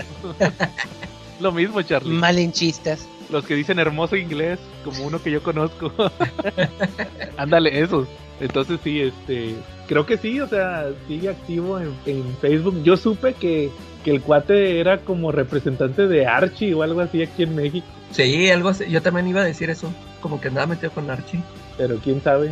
Pero bueno, bueno. Y este, oiga, yo les tengo otra, antes de seguir avanzando. Eh, eh, a colación de lo que mencionaste ahorita de los nombres y fíjense se me había olvidado que traía se me había olvidado que traía ese tema. En los en los en las paradas de camión hace rato que mencioné las paradas de camión me, me- llama la atención que en los donde está la el póster de esta cómo se llama Soy Kravitz dice Gatúbela. Ah, o sea, todavía hasta la fecha es Gatúbela en español. Y, y donde sale este personaje que no va a salir en la película, dice acertijo. Dice acertijo. O sea, me llama la atención que Bruce Wayne eh, se, se mantiene Bruce Wayne, pero en español siguen siendo Gatúbela, eh, acertijo. Yo me imagino que el pingüino va a ser pingüino. Bueno, ese no, ese no lo puedes cambiar. eh, pues sí, eso es, es- El, eh, todavía a Heath Ledger y a Jared Leto les tocó Guasón. Guasón, sí, sí, sí, me acuerdo. Sí les tocó todavía Guasón. Y de hecho, pues hasta, no, hasta Joaquín Phoenix le tocó Guasón. sí, sí. e- esa es la cosa que no me gustaba de los de Beat que le dijeran comodín, se me hacía muy estúpido. Comodín. eh. Sí, todavía en, en Nightfall era comodín, o sea, Bruce Wayne, pero era el, el cinéfilo, ¿se acuerdan del cinéfilo? Es uno que se muere ahí en... Lo mata Bane. En, en Ah, caray, no me acuerdo. Es uno que, que usaba aretes, unos aretes que, que eran unos rollos de películas y unos aretitos chiquitos. Era el cinéfilo y sombrerero loco. Pero me llama la atención que todavía hasta la fecha eso, sí- eso se mantienen. El, el guasón, el acertijo. De hecho, dos caras yo no le digo two face. Yo Es siempre que- dos caras. Es que, exacto, es que hay unos que ya son casi imposible de cambiar aunque quieran. Por ejemplo, en las recientes películas de los Muppets, es, este, ya le dicen Kermit. Kermit, Y, sí. y a mí me vale, yo le sigo diciendo la rana René. La o sea, rana René, la re- sí, para mí siempre será la rana René. Pero sí supiste que, de hecho, está en YouTube, creo, un video que sacó Disney en personaje donde sale eh, la rana René y que dice, no, que es como una especie de propaganda de que ahora llámalo Kermit. Y No, que no dice, no, que, y empieza a platicar que, oh, sí, es que cuando, cuando fui a México, eh, alguien me llamó René y no quise ser grosero y, y por eso me... Pedo. Sí, sí salió, es canónico, o sea, lo hicieron para Latinoamérica. Órale. Eh, lo voy a buscar y se los voy a pasar, pero sí. ok, sí, sí, sí me interesa. y ahí dice que, que pues es Kermit, ¿verdad? Porque ya, no- ya querían homologar todo. Entonces en este caso así le hacen con el tema de... de- yo creo que pues se mantienen los nombres porque son, son muy... ya muy clásicos, ¿no? O sea, no los puedes cambiar. Porque sí me toca, o sea, vuelvo a lo mismo, me ha tocado ver videos de los chavos millennials y todo eso que hacen sus videos y todos Joker, ¿va? Joker, the Joker. Es que el Joker, y a mí también se me, no, no lo voy a negar, se nos ha salido aquí también decir Joker, Pues sí. pero, Pero- estamos, ajá. Otros, por ejemplo, Wolverine ya es Wolverine. O sea, pero y aquí, Sí. ¿cuántos años muchos este, que, que, eh, lo tuvieron como Guepardo? Qué pardo. Ah, sí, a mí todavía me tocó Gepardo, pero no, Ya es Wolverine. Igual, por lo menos no pegó el de aguja dinámica. Ándale. Y también, este, ¿quién más? Este, Capitán América, pues no dicen Capitán América, dicen Capitán América. Exacto. Y ¿quién más? Iron Man se quedó, pues Iron, siempre ha sido Iron Man. El hombre de hierro.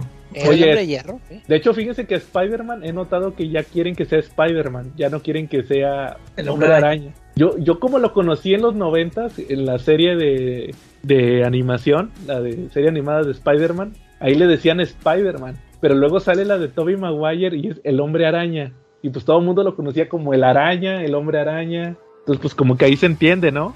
Sí. Bueno, pero ya nos desviamos. Sí, perdón. Regresemos a Batman. ¿Qué les estamos con el Joker, ¿no? Creo. El Joker, Ay, ¿verdad? perdón, con el guasón. El guasón. el guasón de Jack Nicholson. ¿Qué, pues, cuál, qué se supone, cuál, era- cuál se supone que era el plan de, de Jack Nicholson? Eh, vo- volver, eh, se volvió loco y quería venganza contra la ciudad, Pues quería que todos tuvieran la misma cara que él y tenía un producto que se llamaba Smilex. pero se morían, Charlie. Bueno, morían con su cara, ¿no? Sí, pues sí, pero se quedaban con su carita, es lo que él quería, ¿no? Ajá, y, y tener una novia bien guapa, ¿verdad? Eso era lo que, lo que buscaba. Para, para desfigurarla. Ajá. Y el... Pero ya, ya tenía esta chava y la desfiguró esta... eh, eh, ¿Era la, la, la esposa de quién? ¿Era Patty Boyd? No recuerdo. Es Alicia, se llamaba Alicia y era la, la esposa del, ¿cómo se llama? Del jefe villano de él, del jefe de la mafia, de, de precisamente de- del Joker. Ah, sí, pero ya no, ya, ya me acordé. No, yo me refería en la vida real, la- era la esposa de Mick Jagger. Yo, Órale. yo, me- yo me acordaba que era esposa de un rockero, así, este, ya ruco. Ujú. Y, Pero sí, y- era, era la esposa de, de Jack Palance y luego la- eh, andaba con ella y fue cuando lo mandó. Por eso, lo- creo que por eso lo mandó matar. Bueno, le puso la trampa a Jack Palance. Sí, que de hecho, de hecho, en esos aspectos sí es un poco apegada en el origen del Joker, ¿verdad? En la planta de químicos. Se cae en los químicos y se vuelve eh, el guasón. No, no, no. Si no es Red Hood primero, entonces no cuenta. bueno, es que también hay versiones donde nunca fue Red Hood, Sí, ya sé. donde fue mafioso. Y también tenemos el subplot de que fue el, el que asesinó a la A los- Ah, sí, a los Wayne, ¿verdad? A ustedes que ya lo nosotros creo que ya lo habíamos platicado, ¿no? Que, que a nosotros Sí. no nos afectó a ti, Jen, ¿qué te pareció eso? Pues la verdad, yo no, no me acuerdo, no me acuerdo, no sabía quién era, o sí sabía. Fíjate que ya no me acuerdo si que- cómo me afectó eso, porque creo que sí sabía que era Joe Chill. Era como que del, del conocimiento público, por lo menos de los que seguían la serie. No, de hecho, incluso hubo un capítulo de los super amigos donde reconta- recontaron la historia de, de, De Batman Wayne. y sí, de, de Bruce Wayne y sí era Joe Chill. Así que sí, ya, ya sabía eso, ya ahorita, ahorita que me acuerdo de ese capítulo. Y sí, o sea, sí se me hizo como que raro el cambio, pero digamos que bueno, para la, la narrativa de la película era, pues queda para darle como que más impacto al, a la pelea contra el guasón, yo creo. Ujú. Y de hecho menciona a Burton que en esa película lo, lo limitaron mucho, o sea, se nota poco que es Tim Burton, ¿no? En, en esa primera película. Y de hecho a mí me sorprende mucho que le hayan dado a Tim Batman a Tim Burton, eh, siendo conocido nada más por Pee-wee y por Beetlejuice. Dos, pues- dos co- comedias bizarras. Pero Claro. según, según lo, lo que leí es- era porque eh, las dos le hicieron con muy poco presupuesto y recaudaron muchísimas veces más lo que lo que este gastaron pues. Sí, y aparte también acuérdate que estaba Keaton, entonces pues como que, que ahí también, pues, pues como que quisieron, no- si ya había trabajado bien con Burton, pues a lo mejor aquí también podía hacer lo mismo, ¿no? Pues sí, igual, pero no creo que no era su primera opción. Creo que por ahí se mencionaban a, a Bill Murray o algo así. Imagínate Bill Murray de Batman. Sí, sí, de hecho, este, ahorita ya, ya estoy checando aquí. Sí, Bill Murray era uno de los, los candidatos del Batman original. Tom Selleck, Charlie Sheen, Kevin Costner. Sí, Tom Selleck con su bigotote también. No se lo iba a quitar para ser Batman. Eh, así como el guasón de los 60 no se quitaba el bigote para ser el guasón. Eh, Ándale. Eh, mira, aquí dice, los que incluyen para, eh, con- como que que estaban considerados para ser Batman, Mel Gibson, Kevin Costner, Charlie Sheen, Tom Selleck, Bill Murray, Harrison Ford y Dennis Quaid. Órale, Dennis Quaid te hubiera quedado bien. Sí, fíjate que sí. Aunque, aunque yo no sé, se me hace muy buena onda, o sea, eh, eh, como Bruce Wayne no, no sé, no, no, no lo siento. Pero- Bueno, y, y personajes de Yo apoyo siento que tenemos a Charlie Alfred. Sheen hubiera sido un buen Bruce Wayne, ¿no? ¿Quién? Pero un mal Batman. Charlie Sheen Eh. no hubiera sido un buen Bruce Wayne. Pues ya es, ya es Bruce Sí, Wayne en yo la vida sí. real.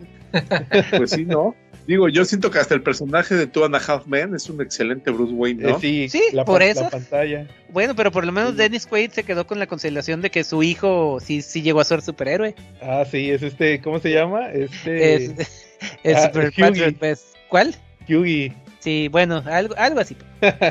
Pero bueno, entonces, este, ¿ustedes cómo ven? Sí, sí ven bien Batman, ¿verdad? O sea, Batman es una película aceptable, buena. Para Ah, muchos, Fíjate que eh, lo que lo que decía hace rato con Adrián de que a mí me gustó mucho la cuando salió la vi mil veces en VHS me lo gasté.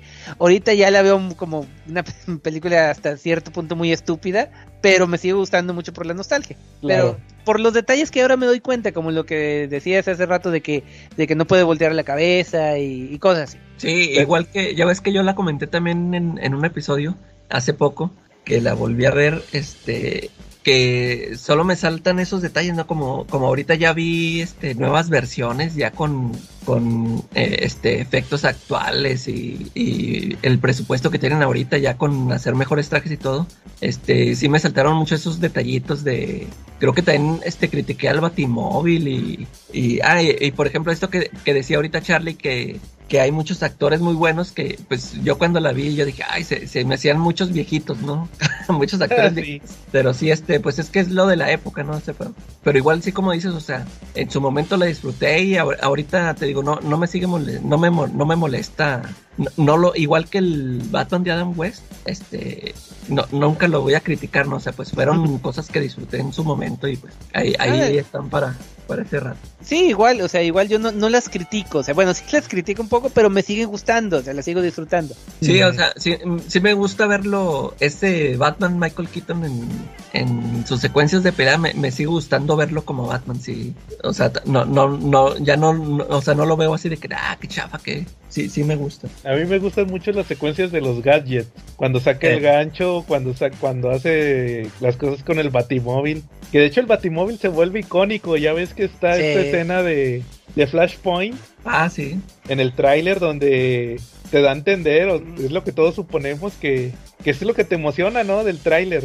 sí. Que, que, ¿qué está, ¿Qué hay debajo de este, de esta, que es como una lona, ¿no? O algo así. Sí, Y que todo el mundo, no, ese que es el batimóvil de Michael Keaton, va, es icónico. sí, sí, sí. Oye, y ahorita que dices de los gadgets, eh, ta- una cosa que, que adaptaron a los cómics, porque yo me acuerdo que en ese entonces Batman cuando se columpiaba de los edificios usaba boomerangs para Sí. lanzar la cuerda. Y ya después en los cómics metieron eso de que usa de esas Ah, como El los gancho. ganchos, sí. Sí, entonces ahí como que trataron de ser un poquito más, este, más prácticos, ¿no? O sea, fue lo que se les ocurrió. Incluso hubo, un- una, hubo una historia, no recuerdo cómo se llama, pero donde también quisieron cambiar la ciudad a un estilo más como el de la película. No me acuerdo cómo se llamaba. Pero bueno, no, a lo mejor ustedes la conocen, pero sí. No, o sea, no, total, no recuerdo. total que sí tuvo su influencia también en los cómics. Tan, tan grande fue que en los cómics también le agarraron varias cosas, varios detalles de la película. Como suele suceder actualmente, No, hombre, ¿cómo crees? con todo esto A- de Marvel. Aquaman, Aquaman sigue siendo güero. pero ya está barbón. Bueno, ya estaba barbón, pero ya está tatuado, igual que Momoa. Ah, bueno, sí. Bueno, muy bien. Y luego de ahí nos pasamos, bueno, por lo pronto a Batman regresa. A Batman Returns, que sale después y ahora sí, esa es como, a- a- corríjanme, es la película más burtoniana. Es la definición perfecta, es burtoniana. Ya es, una película prácticamente de Burton, con todas sus extre- excentricidades que le hemos conocido con- a lo largo de los años. Y Sí, sí, el, pi- el pingüino es un personaje totalmente de Burton. de Burton, ¿verdad? Que es Danny DeVito. Para mí él es el pingüino perfecto. No, no sé qué. O sea, o sea, es que no había otro. O sea, ¿a quién más pudiste haber pu- puesto con el pingüino en, en- en el 91? claro. O 92, no, 89. Sí, creo que fue el 91. 92. Ah, pero una cosa también eh, que, eh, que quería comentar en el Inter de la 1 y la 2. Me acuerdo que, como hubo la, la- O sea, inmediatamente que salió la especulación para la 2, yo me acuerdo eh, que leí en la revista Eres, porque sí leía en la revista Eres. eh, no las compraba, pero la leí. Eh, que dice, no, que el elenco de Batman 2, y me acuerdo claramente, o sea, que eso nunca se me olvidó. Decía, Michael Keaton como Robin, que ya lo, lo querían meter desde entonces. Luego, Cher como Catwoman. Ah, eso sí supe. Sí, en serio. Este, ah, ah, se me fue. A Robin Williams como el acertijo. Ajá. Y, Ah, y- sí. y- y el más ridículo, Danny DeVito como el pingüino. Ah, no, ese sí le atinaron. es, el Oye, único pero- que le atinaron. Pero ¿cuál decías que iba a ser el que iba a ser Robin? Ma- Michael Keaton. Digo, perdón, Michael- perdón. Michael J. Fox. Oye, creo que hubiera quedado, bueno, a lo mejor sí se hubiera visto ridículo. Sí, ya estaba muy grande para ser Robin. Sí. Bueno, pero ¿sí saben quién era el Robin original en la, en la Batman, la de la Batman 3 antes de, de que sacaran a este A Chris. O'Donnell. No, ah, sí, bueno, eh, fue Chris O'Donnell, pero antes ya ven que Sí, iba a ser este, el, el, ¿cómo se llama? Marlon Wayans. Marlon Wayans, exactamente. De los hermanos estos Ah, que no salen manches. en las, ¿En en las, de serio? las rubias. Ya sí. estaba contratado y todo, le pagaron, pero fue cuando corri- corrieron a, Mike- a Tim Burton y metieron al otro cuate y dijeron, no, uno más guapo. Más caucásico, Ándale. por, no por ser menos obvio, ¿verdad? Sí.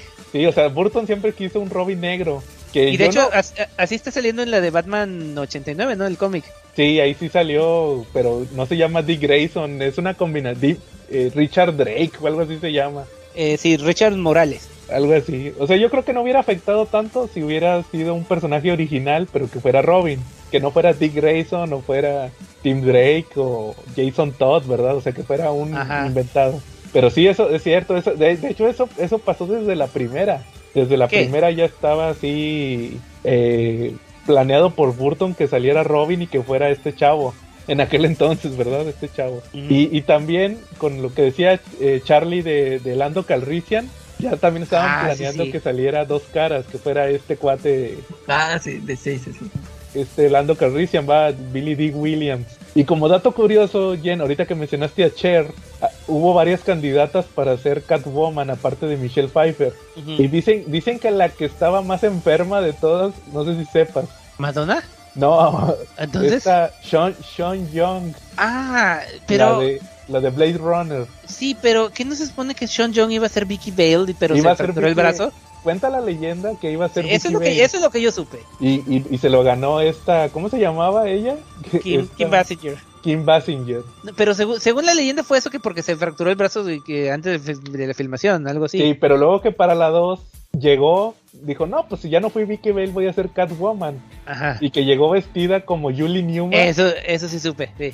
y que empezó como loca a exigir una, una audición y que Tim Burton se escondió, se escondió.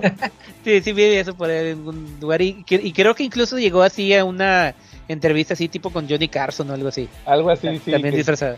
que estaba, e- ella ya se estaba promocionando como la nueva Catwoman y nada resultó, ah no, perdón, Catwoman o Gatúbela, ¿verdad? Sí. Y resultó que no, pues se lo ganó Michelle Pfeiffer, que es su- uno de sus papeles más icónicos, y no es que su más icónico. No, el papel de Vaselina 2 es muchísimo Ah, más sí es no, cierto, No, es cierto. No, no es cierto. Y- No, y no, es no, la- ahora la avispa.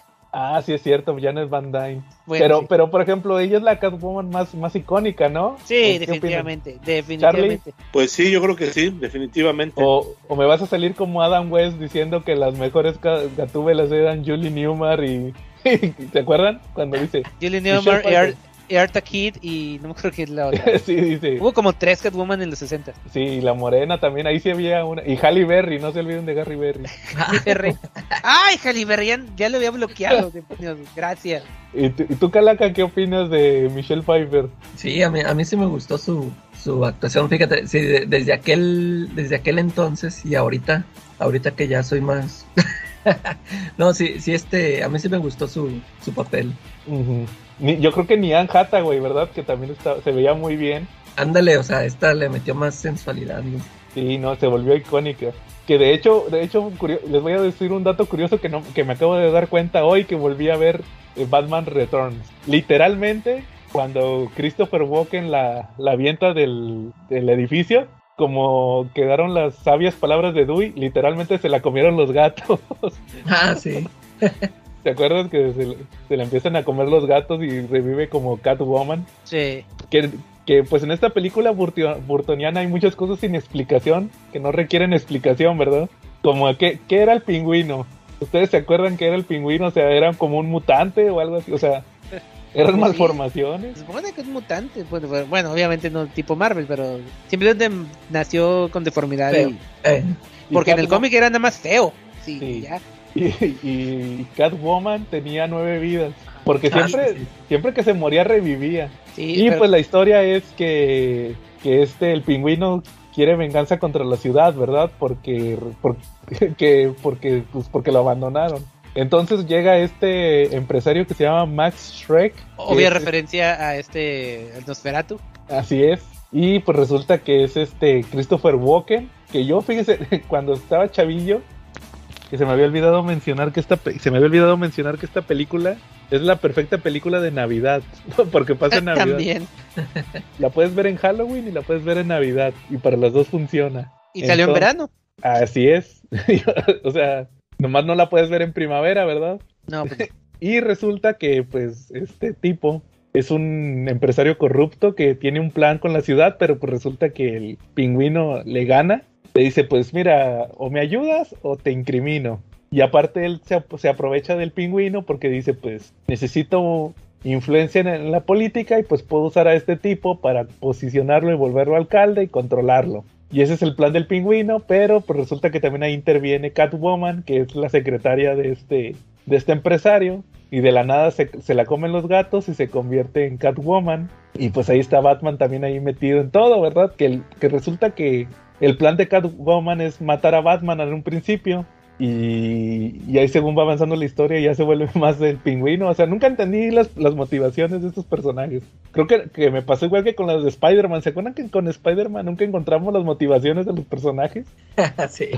Acá también. ¿O cómo ves? ¿Tú, Charlie, qué opinas? Pues, híjoles, es que no, no le encontré tampoco eh, la motivación. De repente hay cosas que nada más tienes que disfrutar y no preguntarte Ah, mucho. lo que te iba a decir. Es la definición de esta película. O sea, o sea, ¿Cómo obtuvo el guasón, digo, el pingüino los, los, los planos del batimóvil? De, de dónde se los robó? Dice que se los robó, pero ¿de dónde? Se ah, por ahí se- aparentemente hay una escena borrada que no- o una escena que nunca filmaron que nada más sale en la novela, pero, o sea, en la película nunca lo explican. ¿Cómo le hace este Bruce Wayne para que un CD se, se pueda scratchear como tornamesa? Oye, sí. Esa fue el, el arma poderosísima con la que Batman derrotó al pingüino fue con un CD. Ajá. Entonces está, ahí está bien es que es burtoniana, no necesitas explicación. Suceden porque sí, por el poder de Tim Burton. Es que aquí sí, sí le, sí le dieron rienda suelta a, a lo que quisiera hacer. así Y se es. nota. Y se pero el chiste es que se volvió muy oscura. Sí, aparte, una de las. No, no, nadie mencionó una de las principales diferencias es que este Batman sí mata. Ah, claro. Sí, sí. Quema a un tipo con el cañón del con el, con, con el propulsor y luego otro lo mete con una bomba y nadie dice nada. Ah, pero si Superman le, co- le quiebra el cuello a alguien, todo todo mundo pierde la cabeza, ¿verdad? Exacto. Incluso el, güey- el güey que le pre- cortó el cuello, digo. Ah, bueno, ese. Entonces, así sucede en esa Batman Return. Y pues algo más que quieran agregar de esta película, ¿qué les qué les pareció en su momento? Nadie. bueno, Pues, ¿quién o sea, pues? Pues yo les digo, o sea, o sea, yo la disfruto en Navidad y en Halloween, o sea, a mí sí me, me entretiene, pero sigo diciendo que es demasiado burtoniana. No, ver, es- para mí es perfecto. O sea, eh, es de Tim Burton cuando era de mis directores favoritos. en su perfección. Sí, ahorita ya no. Ahorita ya siento que Tim Burton es como que el Frank Miller del- de los directores. Que de hecho, oye, que de hecho antes de hacer Batman Returns hizo la de Edward este, Scissorhands. exactamente, la del joven Manos de Tijera. Y o sea- inmediatamente después hizo Ed Wood. Ajá, su, su perfección acá, su, su época más gloriosa, ¿verdad? Como director. Sí, fíjate que yo lo toleré todavía hasta la de Big Eyes y ya después de ahí ya he hecho pura porquería que bueno, que por lo menos a mí no me han gustado la de los el- la de los niños raros, esa no me acuerdo cómo se llama. Los X-Men. Ah, esa se me hizo entretenida. Miss Peregrine, a mí no, no me gustó. De Miss Peregrine, la de Alicia, me, la, la de Alicia creo que es la primera que dije, esta la odié. Sí, La no, es de- que sacó dos. No, pero la segunda no es de él. Este, nada más la primera. Y luego, ¿cuál? La de Dumbo. No, Y no que- vi. Creo que hasta ahí. Ha- habrá que ver qué tal está porque que ahora que va a hacer su debut en televisión, entre comillas, la de con la de Wednesday Adams, a ver qué tal. Órale. Que de hecho, la semana pasada que estaba platicando esta de Soho, que sale ahí Terran Sam, que era este Ah, sí, Sod. Sod, también sale en esa de Calaca, en la de esta Miss Peregrine, era el abuelo, el abuelo del Ah, chavito. Él era Sod también. Porque se acuerdan que estaba, estábamos platicando que dije, no, hombre, salen un chorro de películas. Ahí sale la Pris- Priscila, la reina del desierto. Ahí salen varias, entonces sí. Sí. Pero ah, sí, o sale, sea, sale en Star Wars en The Phantom Menace. sí era el, el canciller, Sí. ¿no? El que era antes Sí, el todo. primero. Entonces, pues ahí está este Batman Returns y, y Burton en su mero punto, ¿verdad? Fíjate que ese de Big Guys, Big Guys también a mí sí me gustó mucho. A mí también, o sea, pero Sí. eso, por eso te digo, le- me gustó, pero fue la última que puedo decir que me haya gustado de él. Y esa ni parece de Burton. Ah, era lo que iba a decir. Sí, nada más una escena así que, que está como que tiene un, tiene un sueño, está medio alucinado, sí, está más o menos el estilo burtoniano, pero, pero sí, o sea, fuera de eso no. Bueno, y entonces acá pues termina de hacer Batman Returns y ya estaba planeando la Batman 3. Y como dices, iba a meter a Robin y, y- y como dijiste también iba a meter, dicen que iba a meter al espantapájaros, al acertijo y a dos caras. Iba a ser Ah, Billy-. Billy Williams. Este, como dice Robin Williams. Yo había escuchado que Robin Williams iba a ser el espantapájaros. No, yo había escuchado que el acertijo. Y el acertijo creo que sí habían, sí habían pensado siempre en Jim Carrey. No, a Jim Carrey pensaron cuando les brillaron los ojitos con dólares cuando en el 94 hizo tres películas super mega taquilleras. Ajá. Pero por Yo ejemplo, que yo- vuelvo a lo mismo. ¿A quién hubieras puesto tú del acertijo en aquel entonces? Ay, híjole, no sé, o sea, es que sí, Robin Williams, no hay de otra. ¿Quién, Fíjate quién que- más? Ajá. A mí Robin Williams me hubiera gustado de Hugo Strange. Ay, pero que a él ni quien le conozca. Sí, por eso. Entonces, Decían también en estas épocas que uno de los candidatos para, para interpretar al acertijo al Riddler era Dustin Hoffman. Dustin Hoffman, no me lo... Bueno, es que tendría que ser un- No, un, no acertijo muy diferente. Más serio, no, no, no, no lo veo Sí. como Riddler. Es que fíjate que ahorita que estuve leyendo las primeras apariciones del Riddler, del acertijo, me doy cuenta que él nunca, es que el- la realidad que todos sabemos que nunca ha sido un villano físico. Entonces, Sí. este, Jim Carrey, pues por eso era así, o sea, era un pelele, en pocas palabras. Entonces, ¿a quién más podías poner para un acertijo serio? O sea, ¿cómo iba a ser, cómo iba a ser una amenaza? O sea, es que es lo que yo noto en este nuevo acertijo. Por eso se se van por el lado como del terrorismo. O sea, si, si te lo imaginas en un plano de terrorista actual, pero así de pelele no, no creo que exista otra versión. O sea, tenía que ser un comediante, no Mira, puede ser otro. Ajá. Aquí, aquí estoy che- checando así donde como chequé, eh, sí, Robin Williams definitivamente estaba ya, ya en discusiones para hacer este eh, Riddler y otras eh, otras opciones, ahí te va. ¿Sabes? No no estaba considerado, pero el que quería ser Riddler, un tal, a ver, deja ver si lo puedo pronunciar bien. Michal Jackson, ah, Michael Jackson. Ah, órale. ¿En serio? Mike, sí, Michael Jackson quería ser el Riddler. Otros considerados fueron John Malkovich. Fíjate que lo veo, a John Malkovich sí lo veo como Riddler todavía. Brad Dourif de joven, todavía sí, el, el Chucky.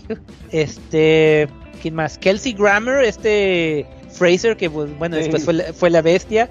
Mickey Dolenz de los Monkeys, en serio, no mames. Matthew, Matthew Broderick, fíjate que tiene un algo que Oye, yo sí, Matthew creo que Broderick sí. hubiera quedado, este, El- un Riddler más nercillo, más, un Riddler más, como tú dices, menos físico, más nerd, más, no sé, este, Phil Hartman, Steve Martin, Adam, Sa-. Adam Sandler, no Rob- Adam Sandler y Rob Schneider. Aquí dice, este, ah, Mark Hamill estuvo a punto, pero tuvo que, que rechazarlo por, pues, cuestión del contrato. Y creo que ya.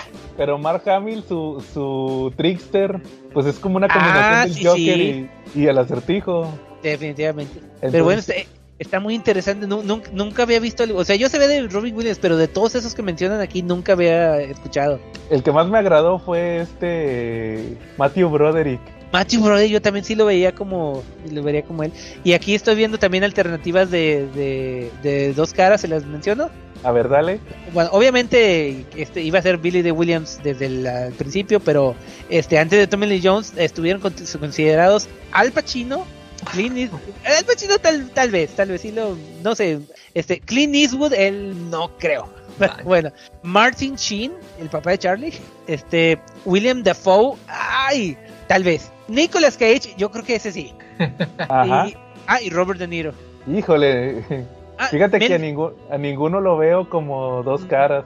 No sé, yo me iba más tal vez con William Defoe, pero es que, pero bueno, Ni- depende. Es que depende qué interpretación de, de dos caras, porque la neta, la neta, Tommy Lee Jones lo interpretó como el Joker, perdón, como el Guasón. pues también Jim Carrey. Pues sí, pero bueno. Yo trato todavía de olvidar a Tommy Lee Jones. A ver, una pregunta, ¿sí estamos hablando ya de Batman Forever o? Sí, Batman Forever. Porque es que no, no lo, no lo mencionaste, pero Ajá. Bueno, es que apenas iba a mencionar lo que sí, perdón, perdón. Eh, estábamos en lo que renuncia Tim Burton, ¿verdad? Renuncia Tim Burton, o más bien ya se sale, y se sale también Michael Keaton, porque no estaba Burton. De hecho, él sí dijo que porque ya no estaba Burton. Y pues quieren sacar Batman 3 y contratan a ese genio, Joel Schumacher. Voy- Bueno, mira. voy a platicar algo. Ajá. A Joel Schumacher te le acepto como el, el, el director de Lost Boys. Es Sí. una de mis películas de vampiros favoritas. Pero, Pero, fuera en de cuenta ahí. lo que había hecho en aquel entonces, o sea, A fue ver, una ¿qué? opción viable. De los Boys. Ah, bueno, sí, por eso en ese sentido sí, pero, o sea, es que tenía una buena carrera. Hasta, fue Ajá. hasta Batman que, que lo pusieron en ridículo, quedó, quedó en ridículo, pues. Ajá. Pero fíjate que yo rescato todavía Batman, es Batman Forever, o sea, a mí me gusta. Mm, sí, sí, está bien, estoy de acuerdo. Fue el- la que le regó todavía, ya, ya más fue la, la que sigue.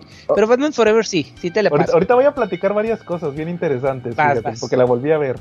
Pero por ejemplo, no sé, ahí les va otro dato curioso. Como se fue, ya tenían planeado que Chase Meridian, que es el personaje que se inventaron para hacer el interés de Bruce Wayne en esta tercera película, iba a ser Era- René Russo, Ah, sí. mi, mi amor platónico, alias la mamá de Thor. Todavía ¿Cómo se me hace muy Ah, pero en ¿Eh? ese entonces, en ese entonces todavía estaba joven y atlética como en Arma Mortal 3. A mí todavía me hace- se me hace muy guapa, es mi fantasía, René Russo. Así como la mamá de Thor, la mamá de Loki, ¿va? mi hijo Loki. Y resulta entonces que, como se sale Michael Keaton, dice, no, no, va a ser Val Kilmer, búscate una más joven, porque si se, ya se veía, o sea, no se veía mal, pero ya se veía más grande. O sea, para Val Kilmer se veía demasiado grande. Ah, tal vez, tal vez. Sí, o sea, y por eso se buscaron a se buscaron a, a esta Nicole Kidman, ¿verdad? Que Pues. pues sí, Sí, estaba se- aceptable. en aquel entonces, entonces pues ya les toca a Nicole Kidman ser esta, esta, este personaje nuevo. Y pues Val Kilmer le toca ser Batman, ¿verdad? Le toca ser Bruce Wayne. Por aquí tengo las alternativas, ¿te las digo? A ver, ¿O las tienes tú por ahí? no, no, dime, dime. Mira, antes de, bueno, eh, de Val Kilmer, eh, también estaba interesado, eh, estaban interesados en Keanu Reeves, que no- siento que no, estaba muy joven en ese entonces. Ajá. Ahorita, ahorita tal vez. Alec Baldwin y William Baldwin. Dean Kane, que después sería Superman. Tom Hanks, que definitivamente no lo veo como Batman. Kurt Russell, yo creo que sí. Sí, sí, Sí. hubiera sido un buen Batman. Kurt Russell. Pero bueno, también se- es otro que también se conformó de que su hijo llegó a ser superhéroe.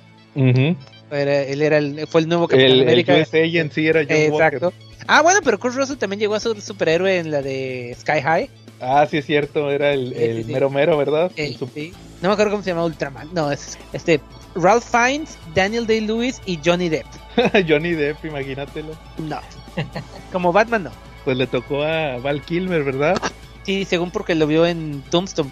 Pero a, a mí no, no, este, especialmente, bueno, como Batman todavía pasa, pero como Bruce Wayne sí se me hizo de- demasiado diferente a, a Michael Keaton. Sí, a, a mí luego, luego me brincó de que fuera rubio. Y este, y aparte tiene los ojos azules. Sí, Cuando sí. lo ves así co- como Batman, que pues, hasta los ojos los tiene ahí sombreados, el, ahí se- re- eh, resaltan demasiado los ojos. O sea, Ah. Oye, ahorita, eh, hab- hablando de eso, eh, ahora que volviste a ver Batman for, no, ¿cuál Batman Returns? ¿Sí te diste cuenta cuando se quita la capucha al final sí, claro. de los ojos? que que tiene? que cuando le está diciendo a Selina, no, que no, este, eh, no, no creo que le está diciendo al final que está a punto de matar a Max Shrek, que se, cuando se quita la, capu- la capucha, de repente ya no tiene Ah, los, ya no los tiene ojos de negro. Exacto. No, es que es la magia de Batman. Sí. Eh, bueno, es que es como, como dice Charlie, son de esas cosas que hay que disfrutar nada más y ya. Exactamente. Es que es la película burtoniana, acuérdate. Eh, sí, cierto. Fí- Fíjense que ahorita que volví a ver Batman Forever, lo primero que me resalta es esos asquerosos eh, efectos especiales generados por computadora de, de mediados de los noventas.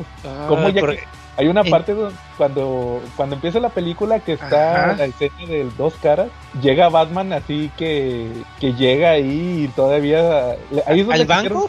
Sí, llega así como que cayendo del cielo o algo así. Y, se ve bien falso, o sea, pues con efectos de los noventas por computadora. Sí, Y, pues, y, y luego se, se va en el helicóptero con, cuando están cargando la bóveda que se va ahí. También ahí se ven bien falsos los efectos especiales, pero pues hay que entender que eran los de la época, ¿verdad? O sea, ahí quisieron innovar en ese aspecto, pero también hay que tomar en cuenta que, que todo lo de Tim Burton o la mayoría eran efectos prácticos, sets construidos y, y las escenas del, bati- del batimóvil, las escenas de, del batiavión y todos esos eran este, miniaturas o eran modelos, ¿verdad? Y acá no, Sí. acá quisieron meter efecto por computadora y pues ahí salió ese, ese resultado. ¿O ¿Ustedes qué opinan de Batman Forever? ¿Tú, Pues ya tiene rato que no la veo. Ya tiene rato que tú la, que no la ves, pues quédate con y- ese recuerdo. Sí, porque, pero, pero sí, lo que yo me acuerdo, o sea, desde, de- desde aquel tiempo sí tuve broncas. Por lo que te digo del Val Kilmer, que no, no, no me, no me convenció como Bruce Wayne. Y luego, este, pues también lo de los villanos. Me, me acuerdo, es más, para empezar, me acuerdo que, o sea, el, el dos caras aparece ya, o sea, ya así como dos caras. eh, cuando yo Ah. estaba esperando que dieran su historia, ¿no? Su origen, así como nos mostraron al Joker y al pingüino y a la Gatúbela. Y sale así ya- como ya. que bien rápido en un, un noticiero, así como que- Sí, ya- estaba ahí este, asaltando un barco, no sé qué estaba haciendo ya. ya No, no, estaba- no, o sea, la- sale la escena de donde le avientan el ácido, pero eh, nada más así como en una escena en, el notici- en un noticiero, así bien rápido, el, Ay. origen, pues. Sí, y eso, y eso sí dije, no, no. O sea, que como culpaba a Batman. Y, y, y sí, me, es más, y sí me acuerdo que el, este, pues yo sí estaba emocionado por ver a Jim Carrey porque, pues, eh, este, a mí se me habían gustado las de Ice Ventura y todas esas, ¿no? Sí, igual era fan de Pero, ese entonces. pero pues sí, o sea, como que no, o sea, no fue suficiente, no. en ese momento no, la, la película no, no, no me llenó. Sí, o sea, es que de hecho la motivación de la motivación de dos caras es vengarse de Batman. El, el verdadero villano que tiene su origen, así como en la como vimos en la anterior, en las anteriores, es, es, es el, es el acertijo. Que ves cómo empieza, que es el clásico pelele, que trabaja para Industrias Wayne y tiene una idea, y entonces es fanático de los, de los acertijos. Y tiene, ¿se acuerdan que hasta tiene su, su máquina tipo quisiera ser grande? ¿Se acuerdan del Ah, sí, es el sí, sí. acertijo? Ah, sí, sí. Ya. y de ahí se inspira para hacer su traje, pero luego le manda ahí los acertijos a, a Bruce Wayne y no sabe qué onda con esos acertijos. Entonces, eh, pero ahí les van, ahorita que decías eso de dos caras, no sé si ustedes sabían que en esa, que en esa película tiene un, montón de escenas eliminadas. Ya están diciendo que, que querían sacar el, el Schumacher Cut. Ay, por favor. Pero haz de cuenta que tiene unas escenas eliminadas que yo me di cuenta que sí tienen que ver mucho con la trama. O sea, tiene unos recortes bien gachos. Porque, por ejemplo, es, hay una escena al principio, supuestamente, donde se escapa dos caras de la cárcel. Entonces ahí menciona que, que culpa a Batman. Entonces, pues ahí ya entiendo. O sea, no lo necesitas, ya sabes después que, que, que culpa a Batman, ¿verdad? Queda muy claro. Pero hay una subtrama de Bruce Wayne que le empieza a platicar a, a la doctora, a la Nicole Kidman, que tiene pesadillas. En la película nomás le menciona, tengo pesadillas y sueño con un libro. Y eso no te lo dejan muy claro, pero tiene que ver con, con estas escenas eliminadas de que supuestamente hay un diario del papá, un diario del papá de, de Thomas Wayne, que lo empieza a leer Bruce y se, se empieza a dar cuenta, o él se culpa, se, culpa de la muerte, o sea que el papá escribió, Bruce quiere ir al cine hoy. Y fue la última, lo último que escribió, o sea que por culpa de él fueron al cine y los mataron. Entonces, eso es parte de- del, del plot, pero está recortado. Y de hecho, sí hay varias partes donde le menciona que ni, se- ni siquiera se entienden esas escenas. Está platicando con Nicole Kidman que los, y le dice: No, es que tú tienes unos traumas con la muerte de tus padres que no has resuelto. Y de hecho, sí, sí se nota mucho que están recortadas esas escenas de que fueron eliminadas en la película, o que lo hicieron supuestamente para bajarle el tiempo y también para que no fuera tan oscura como la anterior.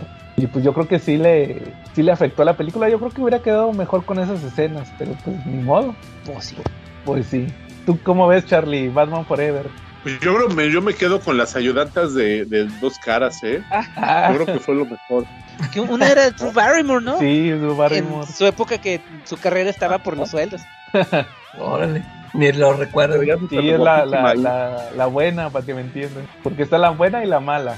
¿Y quién era la otra? No era Ah. una. No, Debbie, Debbie Mazar se llama. sepa quién sea. Yo creo que la he visto en películas de terror, por eso me acuerdo. Ajá, entonces te das de cuenta Ah, que... pero pues, Barrymore se veía bien bonita y se veía chula como ella sola, bien dulce, bien dulce. Ándale, sí, pues que era la buena.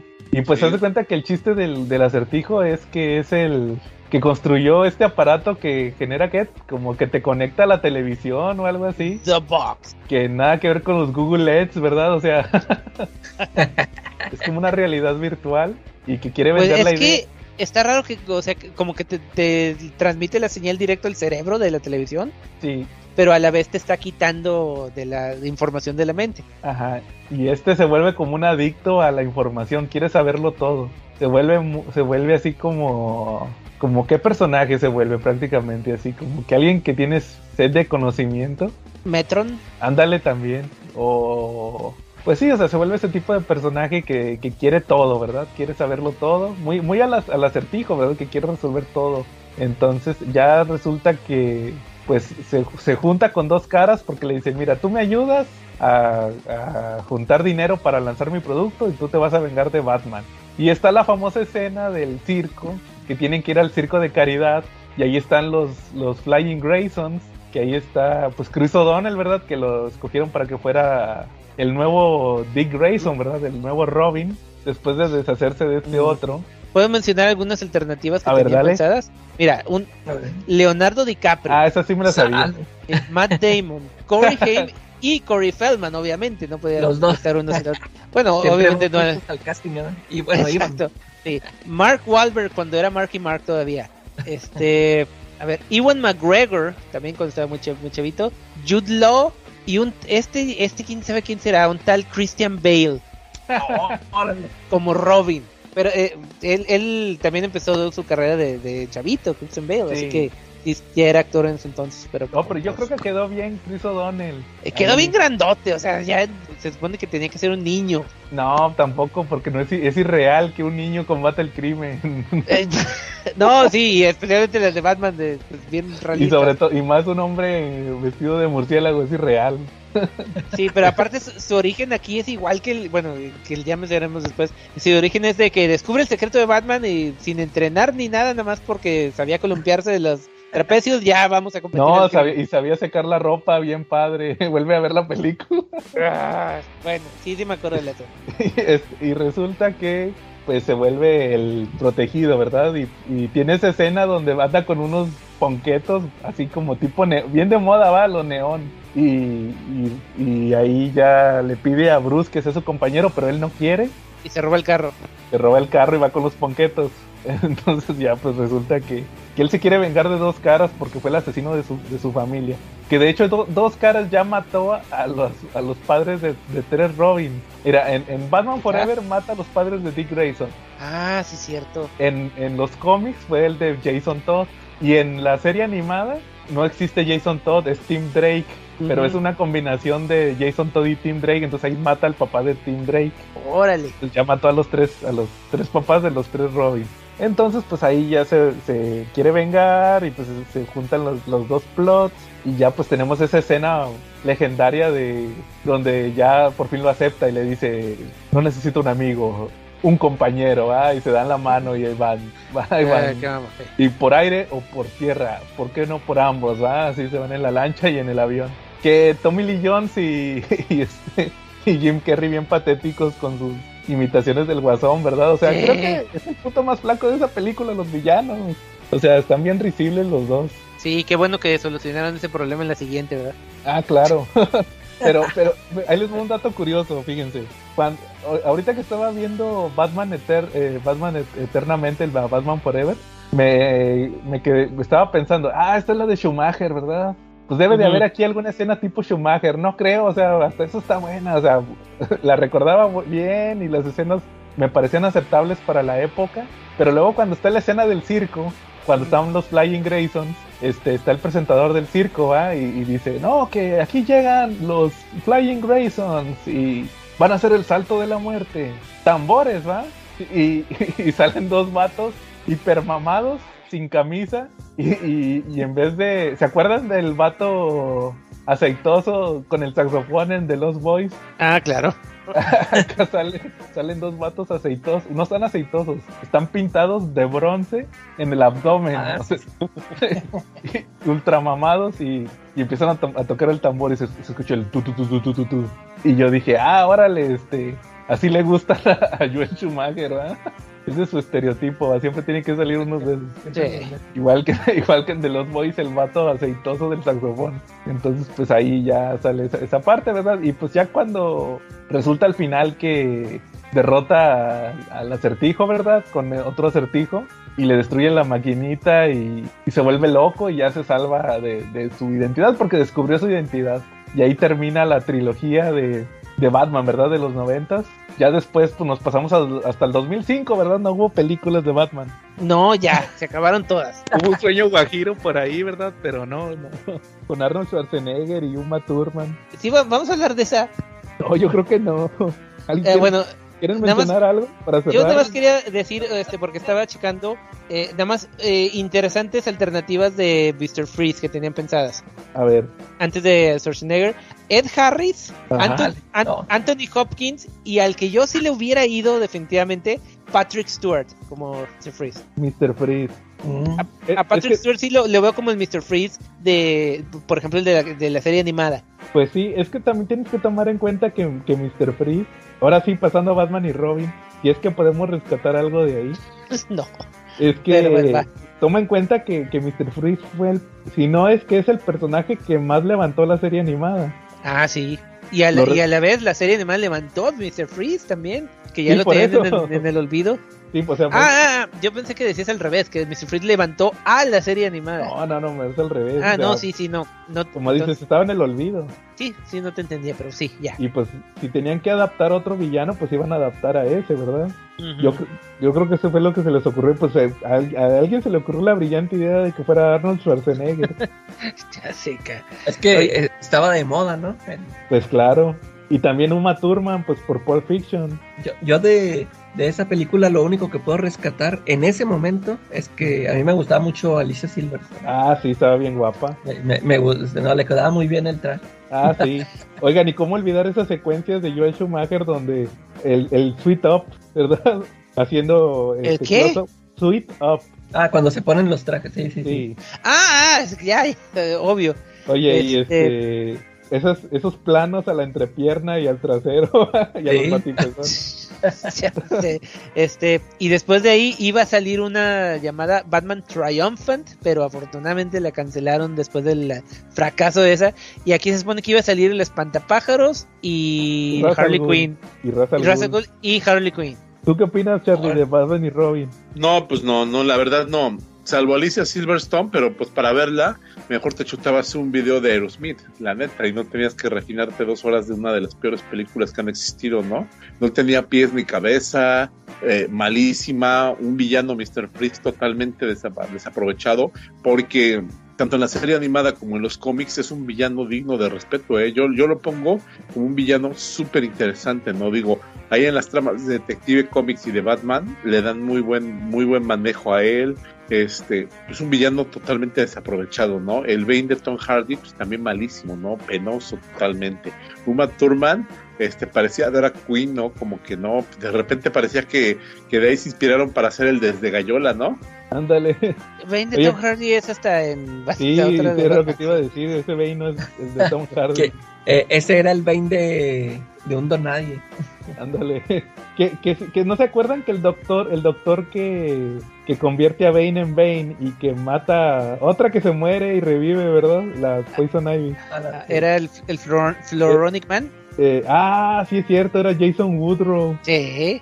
No, pero el actor De es hecho, de Ah, no, no me ¿Rapero? acuerdo quién. ¿Quién? Y de hecho también salió un rapero, ¿no? Creo que salió el que cantaba la de Gangsta Paradise, este, Julio, algo así, ¿no? Julio. ¿Dónde? Sí, salió, No me acuerdo. salió en la película, hizo un cameo. Este, la idea es que él después se convirtiera en el espantapájaros, pero pues no tomaban, no contaban con las astucias de Schumacher, que iba a sepultar la franquicia para siempre. Oye, pero te, les decía, el profesor, ese sí es cierto, es Jason Woodrow, pero el actor es Lionel Luthor, el de Smallville. Ah, sí, cierto, ya me acordé. Es este. Ah, se me fue el nombre ahorita, pero sí, ya sé quién Jonathan, es. no, ese es este, no, ya ni me acuerdo cómo se llama, pero sí es el Lionel Luthor. Y este, pero no, acuérdense el, el cameo más importante de la historia de Batman. ¿Cómo olvidar la batitarjeta de crédito? Ay, no. Y que menciona a Superman, hay una parte donde dice, por eso Superman trabaja solo. Mm. Y, y George Clooney, ¿verdad? O sea, ustedes, fíjense que a mí George Clooney me gusta como Bruce, como Bruce Wayne o lo que platicábamos ahorita de Charlie Sheen, como la pantalla de lo que se supone que tiene que ser Bruce Wayne, Ya, eh. el Playboy. Pero Sí, fuera de es- eso, no le respeto nada. Mira, yo con yo a George Clooney, oh, bueno, lo conocía de, de ER. ER, pero cuando después de verlo en la de From Dusk Till Dawn y que dijeron que él iba a ser Batman, dije, no, queda perfecto, mejor que, Sí. que Val Kilmer. Después de From Dusk Till Dawn, y no, hombre, es que no era George Clooney, es el director. Sí, claro. Y pues ya. Y ya, pues sí. Y este, ¿qué más? Eh, ay, había otro punto ahí de esa película, el, el tema de, ahorita que estaba hablando de George Clooney. No, pues ya se me olvidó, tan, tan irrelevante es que ya se me olvidó el punto. Sí. Pero sí, pues así, ahí se sepultó la franquicia, como dices, iba a haber otra del espantapájaros, pero pues esas ideas las guardaron casi 10 años, bueno, no, como 7 años.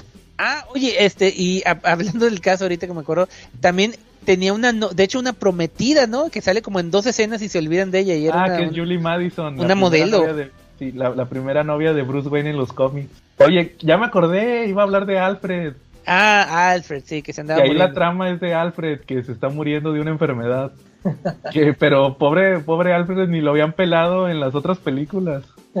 Creo que, creo que ese es el, el punto que, que no me gusta de. Ya en general, hablando de las cuatro películas como una franquicia, que no respetan los personajes secundarios. O sea, siempre se, siempre se están centrando en el personaje principal, Bruce Wayne, y los villanos. Pues, ¿qué querías que...? Bueno, sí, cierto, o sea, en las de Nolan por lo menos sí le dieron más protagonismo a, a El comisionado Alfred Gordon. y al comisionado Gordon. Aquí eran ay, genéricos, digamos, en estas... Sí, o sea, es un señor gordito, el comisionado Gordon, que nomás, tú puedes, Batman, échale ganas. Sí.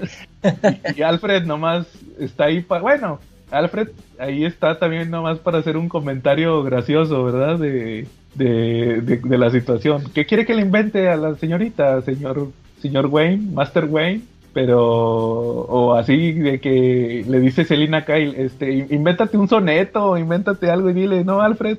Y, y bueno, también en la de, también tiene cierto punto de apoyo en la de Batman Eternamente con, con este, con Chris O'Donnell, cuando le explica de, de por qué se llama Robin, ¿no? O sea, por el casco que tenía de la moto. Pero fuera de eso no había tenido desarrollo el personaje hasta esta donde de la nada te sacan un recuerdo de cuando era niño George Clooney, que Alfred lo ahí estuvo con él y todo eso, y ya se, se acordó de Alfred, ¿verdad? Pero fuera de eso no. Ok. Y pues Oye, ahí quedó. Ajá. y como dato curioso también, este, ya, ya chequé, eh, que no me acordaba, el Bane era un luchador que se llamaba Jeep Swenson, que murió el mismo año que salió la película de Batman y Robin, yo creo que de vergüenza. Órale. Oigan, ¿y cuál era el, y cuál era el plan de Mr. Freeze? ¿Congelar el mundo? Es, no tenía sentido eso, o sea, Mr. Freeze quería congelar el mundo y Uma Thurman quería este, plantar, bueno, que las plantas dominaran, o sea, no era compatible sus dos planes y estaban juntos, no tiene sentido. Ay, no. Pero bueno, y ahí terminó de morir la franquicia de Batman. ¿Con, con cuáles se quedan? No, pues yo creo que con la de Returns, Batman Returns, más. ¿Tú, más- Charlie? Se me da que el Charlie ya La se de fue. Batman Returns es muy buena, muy atractiva. ¿Tú, Calaca? Sí, este, pues como ya no he vuelto a ver la de Batman Returns, pues ahorita con la primera. No, yo sí me quedo con la trilogía, así tal cual. Aunque Val Kilmer sea el más madreado, pero yo creo que sí cierran bien, o sea, ya hay, ya bueno, Batman y Robin, muchas gracias. Así que como ven, el, así terminamos nuestro especial de Batman de los noventas. Pues sí, que ¿Algo bueno, más? Ajá. pues o sea, este, serán lo que sean, pero sí, digamos, cambiaron el rumbo de las películas de superhéroes, porque hasta, a- a- bueno, no, no completamente, porque todavía después de estas tuvimos porquerías como Steel, Ajá. Pero sí, o sea, fue, fue las que demostraron que las películas de superhéroes sí, sí podían ser un éxito comercial si les metías más lana. Así es. Y pues lo volvería a hacer años después, ¿verdad? O sea, Batman nuevamente lo volvería a hacer años después. Ay, Volver- Batman, lo volviste a hacer. Sí, lo vol- oye, lo volvería a hacer años después, volvería a darle un giro, pero de otra forma, ¿verdad? Pero eso lo vamos a ver en nuestro siguiente episodio. Y lo vamos a revisar en el, a la misma batihora, en el mismo Vaticanal, ¿verdad? Ok. Pero la próxima semana. Bueno, ¿al- ¿algo más que quieran agregar? Eh, no, ya no. Tú, Jen, eh, tus redes para que te escuchen. Ay, otra vez. o sea, Y mejor ándale. Que escuchen otros capítulos donde salgo, porque bueno, pues esta. Bueno, pues chequen ahí en este Facebook en la cápsula muda, que es el programa de terror donde generalmente soy nomás yo, eh, de reseñas de películas y series, este, el Club de Cine Mudo, con donde estoy con los nuevos mudos, que es un foro abierto a cualquiera que quiera integrarse, pero que me pida el, el, este, la invitación por privado, porque ya, ya no lo vuelvo a poner público desde la última vez que entró aquel tipo medio high. Y este, ¿Neta? sí, en serio. Antes decía, no, sí, pase cualquiera. Y, y entraron otros dos tipos medio sospechosos que los quité antes de que enseñaran partes privadas. ¿Neta? Sí, y ya mejor quedamos. Ya nada más por invitación, o sea, por al- al- o sea, alguien de confianza conocido. pues. Así que igual ustedes cuando quieran están invitados, de ahí pongo los avisos de que va, vamos a hacer reunión por el Zoom. Yo tengo una duda, ¿y reaccionan en vivo a esos tipos? Eh, ¿Cómo? O sea, cuando te das cuenta que hacen eso, reaccionan los, los otros, así hacen comentarios o algo. Este, en es, bueno, eh, con el cuate este que andaba medio high, así de plano, y sí me dijo después, no, es que me tomé no sé cuántas pastillas de no sé qué tanto, y sí estaba medio raro. Ya no lo quise quitar, o sea, pero estaba haciendo sus comentarios medio. Que, o sea, ¿qué, qué pedo? Nosotros aquí, no, que sí, la película está muy chida. Y él, güey, no, y, y el burro no sé qué, y, qué pedo. Y este nada más interrumpía por no sé. Bueno, pero no, no, no, no. Mejor ya por pura invitación. Pero ustedes, cuando quieran, los tres están invitados. Este, cuando, cuando, cuando quieran ahí caerle, aunque sea a saludar. Y aparte, ahorita ya regresó el playlist mudo que está, este, es el programa de música. Ahorita estoy haciendo una serie de especiales, este, de, de 1992. Agarré un año casi casi al azar para pintar un cuadro sónico de qué, cómo era la música en ese año. Pero sí, eh, estoy metiendo ahí temas variados de que de, va a haber de grunge, que de funk y cosas así, música de películas, etcétera. Así es, el playlist mudo, la cápsula muda y el club de cine mudo. Está en Facebook y en Evox y en YouTube. Órale, ya quedó. Bueno, Sí. ahí para que te escuchen. Muy bien, entonces, si no hay nada más, estuvimos yo eternamente. Charlie Cobblepot. Y la calaca Clooney. Y nos vemos la próxima semana.